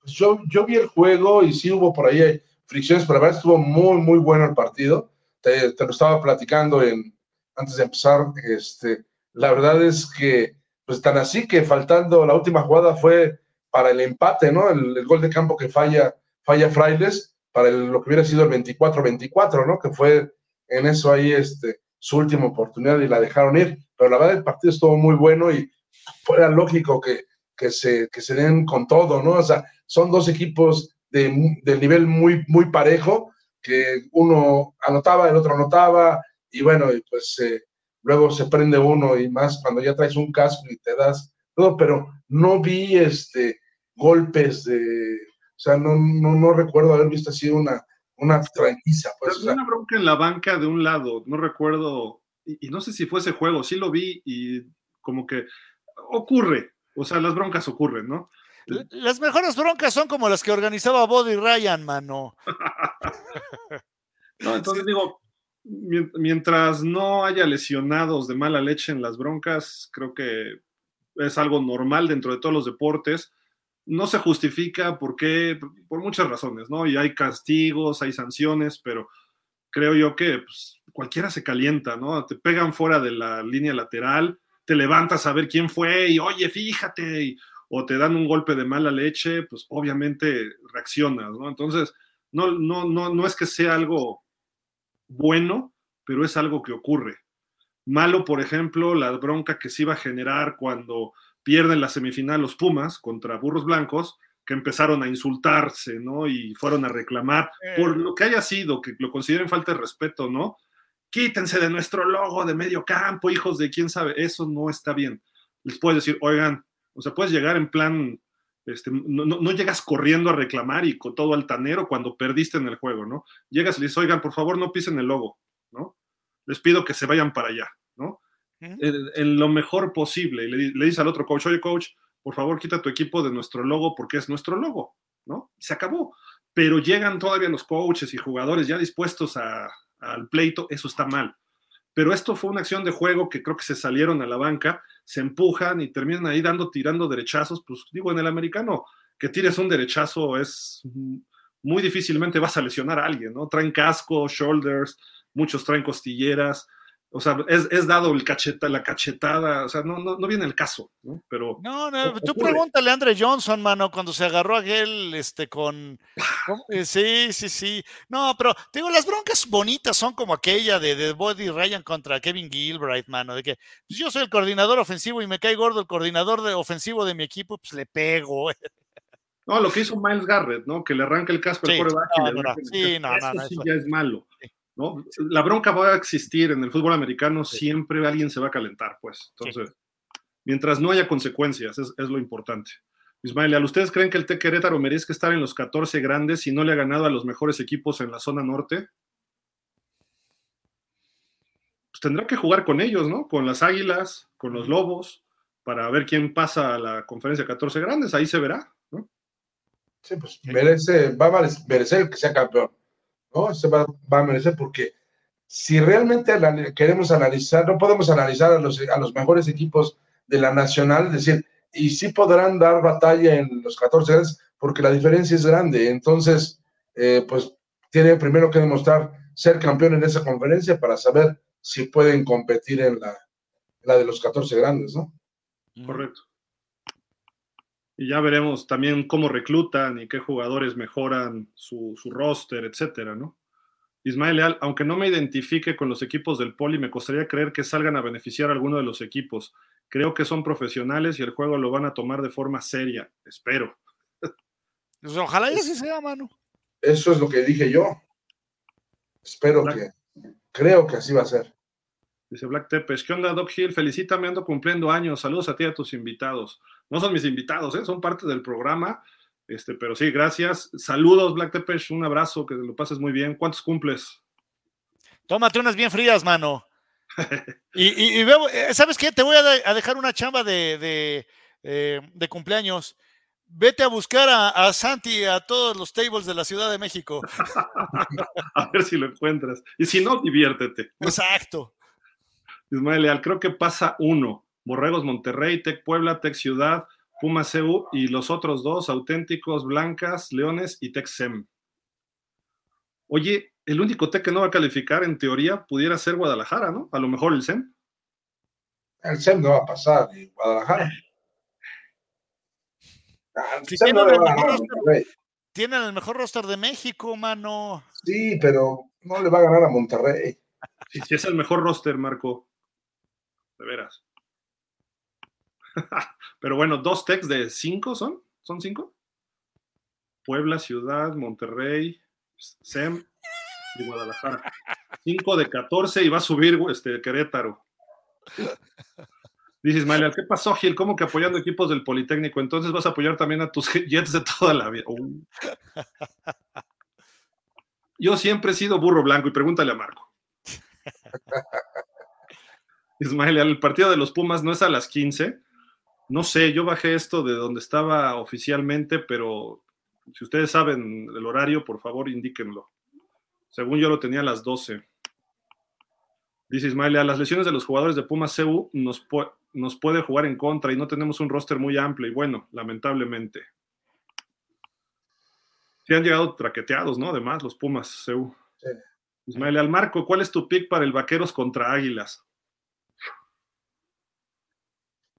Estábamos viendo de la meta. Contra Águilas de Balbuena. Águilas de Balbuena. Sí, sí. No, este. No, la verdad es que los vaqueros están jugando bien y le pueden ganar a, a cualquiera. Si San Francisco, San Francisco que lo estábamos poniendo ya en, de los favoritos y casi invencible, este, creo que ya fueron tres derrotas consecutivas, ¿no? Entonces, creo que, que, Vaqueros ahí va, va bien y puede ganarle a cualquiera. Hasta que Prescott hace de las suyas, mano. Sí, solo así, cuando de repente le entran los nervios. Oye, a ver, Marco, o sea, ¿es cierto que, los, los, fans de los vaqueros, en cuanto sale a regar el tepache de Prescott, extrañan a Tony Romo? no, yo, yo extraño a, bueno, hasta Danny White lo he extrañado, o a Roger Staubach, a esos sí los extraño, pero a, estos, a estos nuevos, la verdad, no. Romo y Prescott es lo mismo, Marco. lo que pasa es que, por ejemplo, en la, Nación Raiders yo les pregunto, ¿a poco no extrañan a Derek Carr hoy en día? Así como que, digo, perdón, pero digo, a mí me dolió en el alma cuando lo, que le hicieron a Derek Carr. Y sí fue así de, en serio, hoy traes a Polo, mano. Ojalá y Aiden O'Connell lo haga bien, aunque hay que decir, O'Connell tiene más tipo de, de, un este, S en el barrio, ¿sí? De que acá, ¿qué pasó ese? Que de jugador de fútbol americano, ¿no? Pero bueno, ese bigotito no le ayuda nada, man. Oye, Marco, eh, fíjate que vi algo de los Cowboys contra Philly, que han ganado cuatro de los últimos cinco contra Philly. O sea, si alguien le puede ganar a Philly, es Dallas, ¿eh? Por eso te digo que, eh, o sea, si de errores le puede ganar a cualquiera. Tiene una gran defensa, la verdad su defensa es, muy buena. Y, este, y su ofensa pues tiene receptores, tiene corredores, tiene coreback cuando quiere, cuando no le entran los nervios. Entonces, este, bueno, hasta corre a veces y hasta anota corriendo. Cuando se acuerda que también puede correr, hasta lo hace bien, ¿no? Entonces, la verdad es que no sería una sorpresa que, le gane, ¿no? Sí, yo, yo no, lo veo disparatado, ¿eh? Y eso que yo le voy a, a Philly de toda la vida. Ismael Leal, tal vez tengas razón, Gil, que los Pumas no deben estar en playoff por culpa de los administrativos, pero los jugadores han demostrado entrega y actitud y merecen pasar. Y también Grillería, ¿eh? también Grillería han demostrado. ¿Sabes qué? Este, sí, eh, yo te diría, eh, estos Pumas, creo que el problema que hubo con el head coach demostró una falta, un una actitud muy voluble por parte de los jugadores. Creo que es la mejor forma de, describirlo. O sea, los Pumas que, que, jugaron ya cuando no estaba Canales, ¿sí? eran otros a los primeros juegos. Entonces, eh, y aquí lo comentamos y yo lo dije, o sea, Pumas no tiene a nadie más que culpar que a Pumas si es que no pasa playoff. Y yo lo dije en su momento, Marco, y no me dejarás mentir, Flash, amigos. Yo hubiera sido el coach Nava y todo el staff que se quedó corren de la forma que se va Canales, así ni siquiera todavía con toda mucha temporada por delante y pudiendo y teniendo talento como para pelear, ¿saben qué? Todos renunciamos ahorita, ya nos vemos, vámonos, todos, y háganle como puedan. Así, ¿por qué? Porque coach Canales estaba de interino, sí, pero no, no, no, mejor lo, lo cortas desde antes, ¿no? O sea, antes de la temporada haces un plan, pero no hubo plan administrativo, eh, le hacen caso a lo que dicen los jugadores, no hay una esencia, una visión de fútbol lógica, tan es así que los Pumas han venido a la baja los últimos cinco o seis años, desde que tomaron esta, esta administración tomó la de deportes, ha sido para atrás, para atrás, para atrás, y eso que yo he criticado mucho al coach Rivera, pero con el coach Rivera eran campeones y peleaban el campeonato. Hoy en día están rascando a ver si se meten a playoff y no es de ahorita, llevan dos, tres años sufriendo en serio, ¿no? Entonces, y cambio de coaches, el último gran coach que yo vi fue Félix Buendía y le hicieron tracaladas, en fin, creo que Pumas, qué bueno que se va esta administración y ojalá y la nueva ya se ponga a trabajar en lo que es Pumas, en esa esencia, en esos valores Pumas, que a lo mejor no son este, algo tan, tan difícil de encontrar, ¿no? Y, e instalárselo, porque esa es la palabra, instalarlo en los jugadores actuales. Porque el que vistas ese jersey significa algo. No significa que vas a ganar el partido automáticamente, pero significa que toda la historia que hay significa que tú eres un elegido del fútbol americano para estar ahí. Sí. ¿no? Eh, y, por ejemplo, eso no necesariamente ocurre en el TEC, ¿no? O sea, en el TEC, ah, pues juegas bien, te doy una beca y la, el sentido de pertenencia no existe como tal, ¿no? A veces. ¿Por qué? Porque vas a veces por la beca, aunque juegues bien, vas por la beca y a lo mejor la proyección. Pero en Pumas es el corazón lo que juega. Fíjate, sí, como vida. Eh, fíjate, fíjate, Gil, que... Tenía que decir y se dijo. Pumas la vida. Es el, es el, el, fíjate que ahorita, o sea, de lo que estás diciendo, bueno, yo no sé si les he comentado el, el, el cómo, cómo, mi tío llegó a, a, jugar en Cóndores, pero él cuenta que cuando él era chiquito, chiquito de cinco años, él fue a cuidar, o sea que acompañó a, él fue cuidando, fue a CEU, al estadio de CEU, cuidando a la que era la novia en ese momento de Roy Villa, que era el capitán Puma. Entonces, el niño de cinco años cuidando a la muchacha de 18. Eso era lo que mi tío, a él, le vendieron y, él fue, ¿no? A él fue, él fue así. Y él contaba que estando en el estadio volteó a ver y lo impresionó la magnitud del estadio y dijo, yo algún día tengo que jugar aquí. ¿Sí? Y eh, mi, tío, mi tío estudió en el Tepeyac. Pero en el Tepeyac el, el, padre Erwin nunca lo dejó jugar. Él empezó a jugar hasta, eh, hasta que llegó a, a CEU, empezó a jugar en intermedia. ¿sí? Terminó siendo centro de los Cóndores y fue seleccionado Puma. Pero dice, a mí lo que, el, ver ese casco dorado salir por el, por, el, por el túnel, ¿no? Y porque en aquel entonces a mi tío le toca, de hecho, el paso de, de Pumas ¿sí? Él es de la primera generación de cóndores, ¿sí? Entonces, dice, ver el casco dorado de los Pumas y ver el estadio, si yo quería ser, eh, yo quería ser Puma. ¿Cuántos equipos, porque son, son pocos, eh, muy probablemente también eh, a las Águilas Blancas o a los, este, puedan decir lo mismo, pero no todos pueden contar que, que, generan ese, ese fervor y esa, esa, esa pasión y ese sentimiento, en este caso dentro de un niño de cinco años, ¿no? Yo mis infantiles jugué algunos con, con, coaches que jugaban en Cóndores y otros con Águilas Reales. Exigían mucho los dos equipos, pero el de Cóndores tenía algo distinto y era el equipo representativo de Pumas. Eh, ese equipo, te, los coaches llegaban y te decían cosas de otra forma y otra energía y otra vibra que los de Águilas Reales. Los de Águilas Reales a veces eran muy sobrados, a veces eran muy trabajadores, pero les faltaba algo, ¿no? Pero en Cóndores decían, es que esto se hace así. Y ¡pum! Funcionaba. Eh, o sea, había una mística distinta, aunque suene tonto a lo mejor, pero... Eh, y, no lo analizas cuando eres niño, lo analizas ya después, dices, ah, me acuerdo de esto y empiezas a verlo. Y, y, sí aprendías más de los coaches de Cóndores. Y los coaches de Cóndores te dejaban jugar más, aunque fueras niño. ¿No? O sea, te enseñaban y decían, a ver, oye, coach, le preguntaba si si hago esto, a ver, hazlo, funcionó, repítelo. Así había coaches. En cambio, en Águilas Reales, tienes que hacer esto y no te salgas de esto. Y, pues sí, pero si no funciona, coach, o sea, no sé, ¿no? El, el, doctor Alfredo García Bustamante también alguna vez me, contaba, dice, es que nosotros nos bajábamos como pumas, nos bajábamos del, del camión y, la gente se acercaba y así, ahora sí que eh, se estiraba para tocarnos, como si, a ver, para ver si éramos de a de veras. ¿Es cierto eso, Marco? yo mejor no, no opino mucho, porque yo no tengo muy, muy grandes recuerdos de, la verdad, este, de, de, esos equipos, porque fueron rivales. Entonces, para mí, el Cóndores, pues así como Flash odia a los Borregos Monterrey, a todos los Tex, Así yo sentía lo mismo por Cóndores, ¿no? Se enfrentar a Cóndores era enfrentar para nosotros, ¿no? a los presumidos, a los creídos, a los que se sentían el dueño del casillero, al que tenían el primer casillero porque había tres entradas. Cuando entras desde el casillero y había tres entradas, la primera puerta era de cóndores, la segunda era de águilas reales y al fondo estábamos los guerreros aztecas.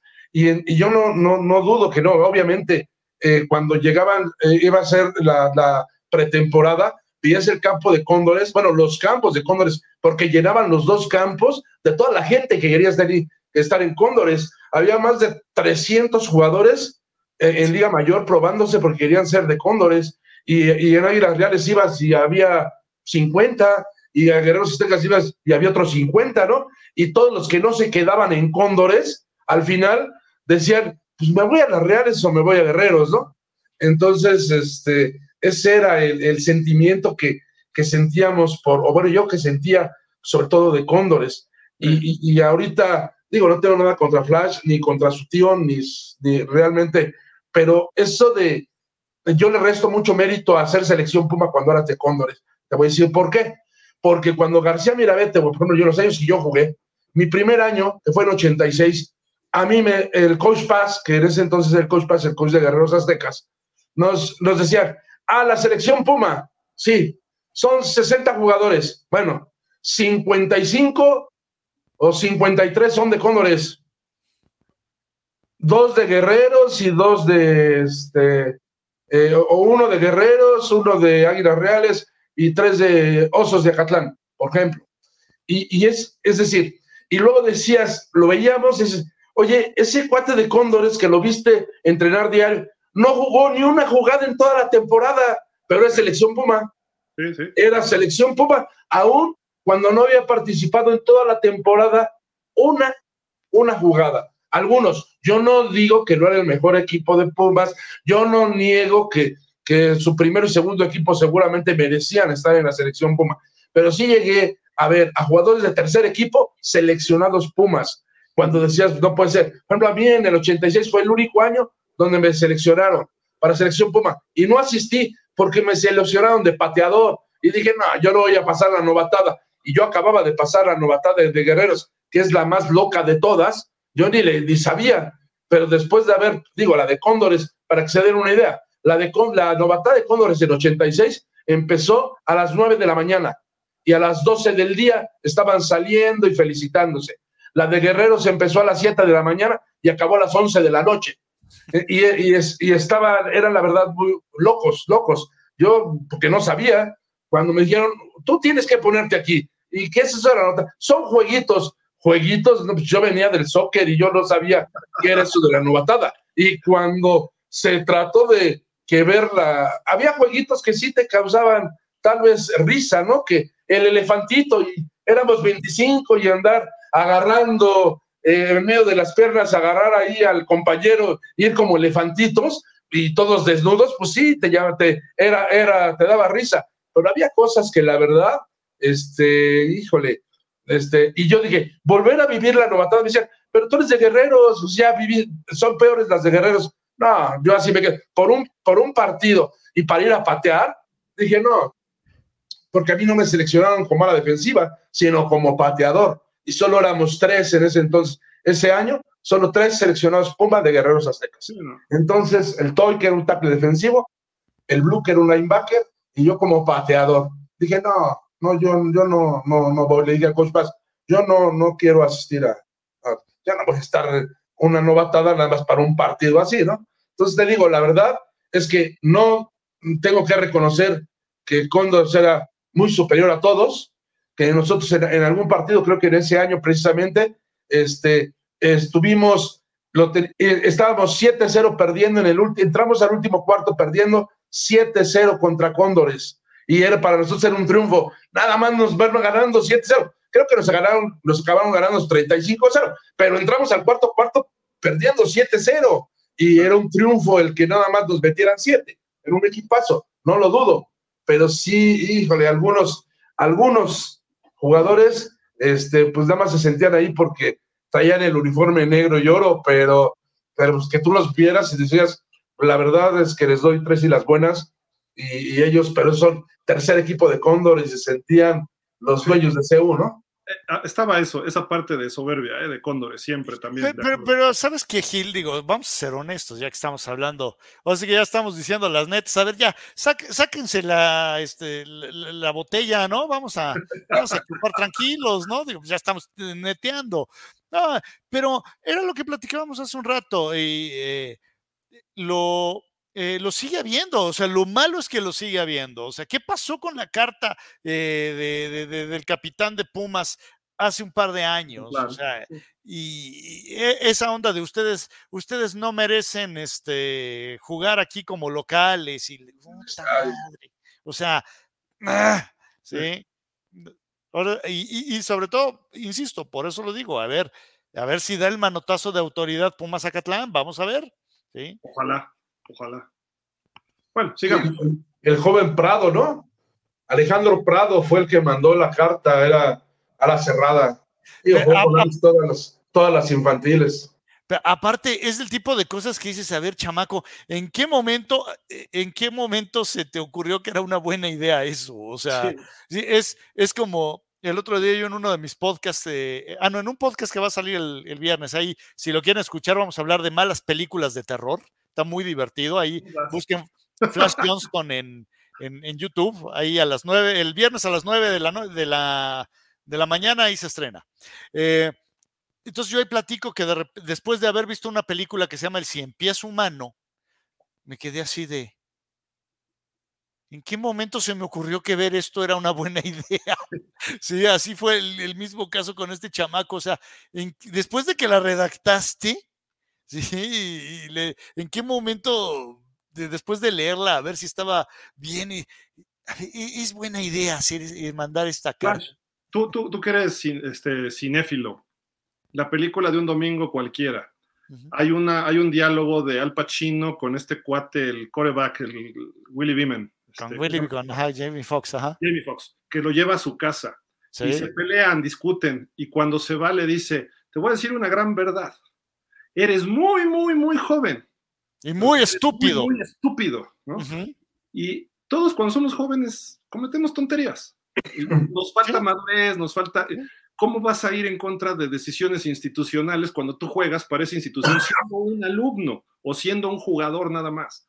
Por más capitán que seas, no puedes este, pelearle al cantante o no puedes pelearle al rector o al director de FESA Catlán. O sea, no, pues mejor me quedo callado y juego y se acabó. Y en mis redes sociales digo lo que digo, se me, ahí sí, pero no lo hago público con un comunicado, ¿no?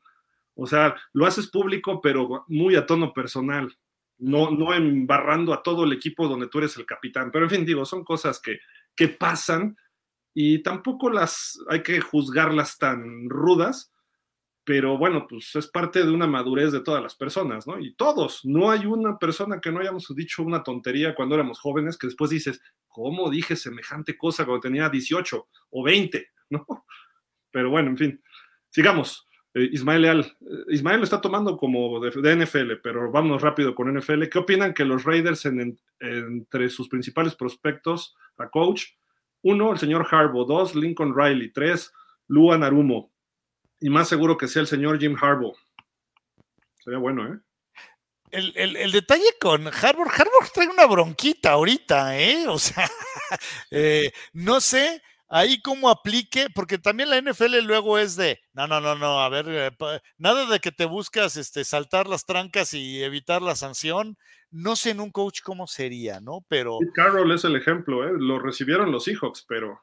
Digo, los Raiders, si recuperan su mística, hasta lo, le van a abrir las puertas haciendo eso. Mira, al fin y al cabo, Harbaugh tiene raíces como coach en los Raiders. Fue en el primer lugar donde fue coach de, de corebacks.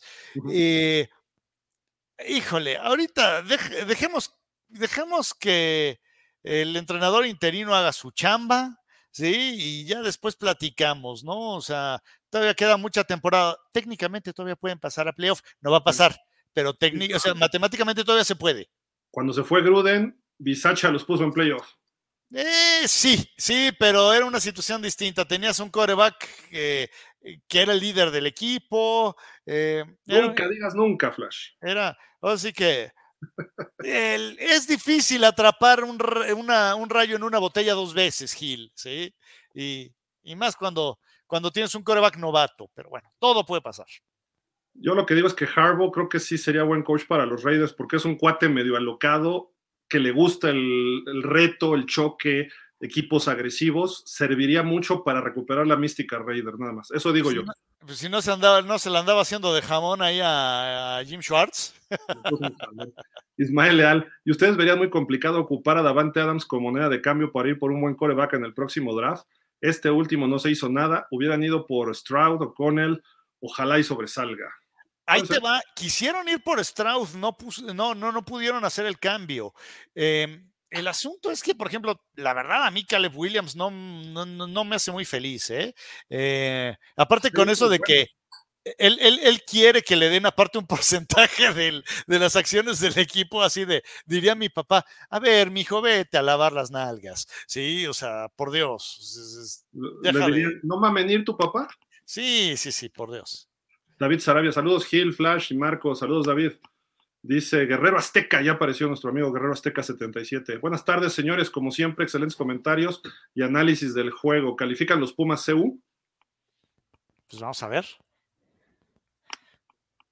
Dice por acá David Sarabia, es una lástima que los partidos sean a la misma hora, el duelo politécnico y el duelo universitario. Iré a ver a uno y tendré que perderme el otro. Buenos duelos.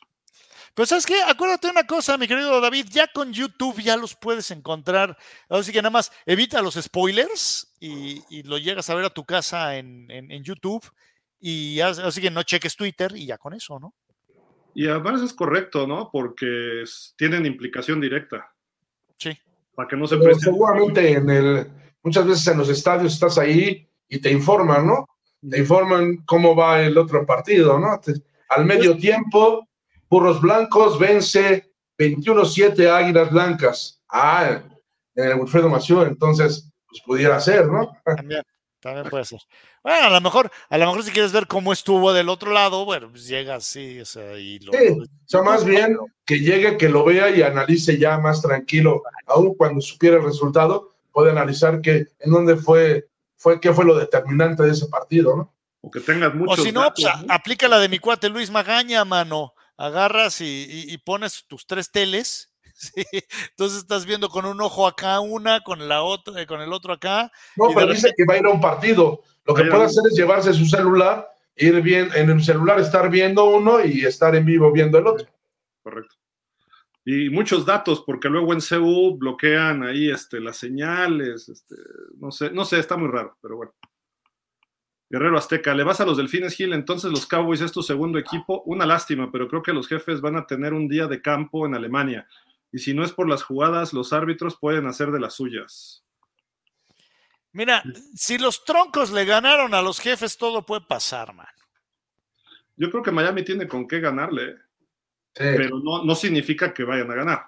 Y además es Miami contra Kansas y los árbitros, ¿no? Pero bueno. Pongan árbitros alemanes a ver si así ganamos. Por cierto, hay que pararse bien temprano, ¿eh? eso de las 8 a 8 y media, algo así. Para ¿Qué horas van a pasar el juego, Gil? es, ya cambia el horario en Estados Unidos, entonces 8 y media. ¿Ocho y media? 8 y media. Así que bueno, ¿eh? va a ser 7 y media, iba a ser peor. Pero sí, 8 y media. Fer 1 dice, buenas, ¿a qué creen que se deba el que los clásicos en playoffs siempre le gana borregos auténticos?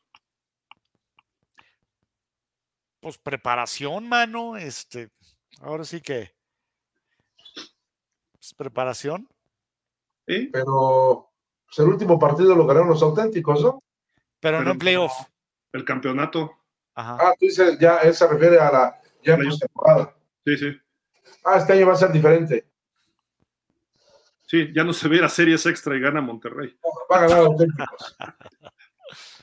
Dice Black Tepesh, eso para la, el, para la de Human Centipede es buena movie, está bien hecha. Para lo que se gastaron, me recordó lo que se gastaron en Robocop del 87 como 5 millones y recaudó como 50. No, mano, pero ¿cómo, cómo, cómo, cómo- me pones a comparar Robocop con, con el cien pies humano?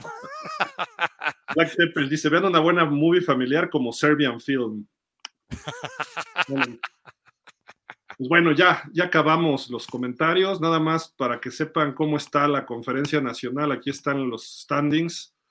Es- este es el standing del grupo Francisco, la conferencia de Francisco Cárdenas, las Águilas de la de allá de Chihuahua, 5-2. Luego viene Zorro Cetis, también con 5-2. Misma marca de los Lobos de la UAC. Oye, todos están empatados. Potros y son también.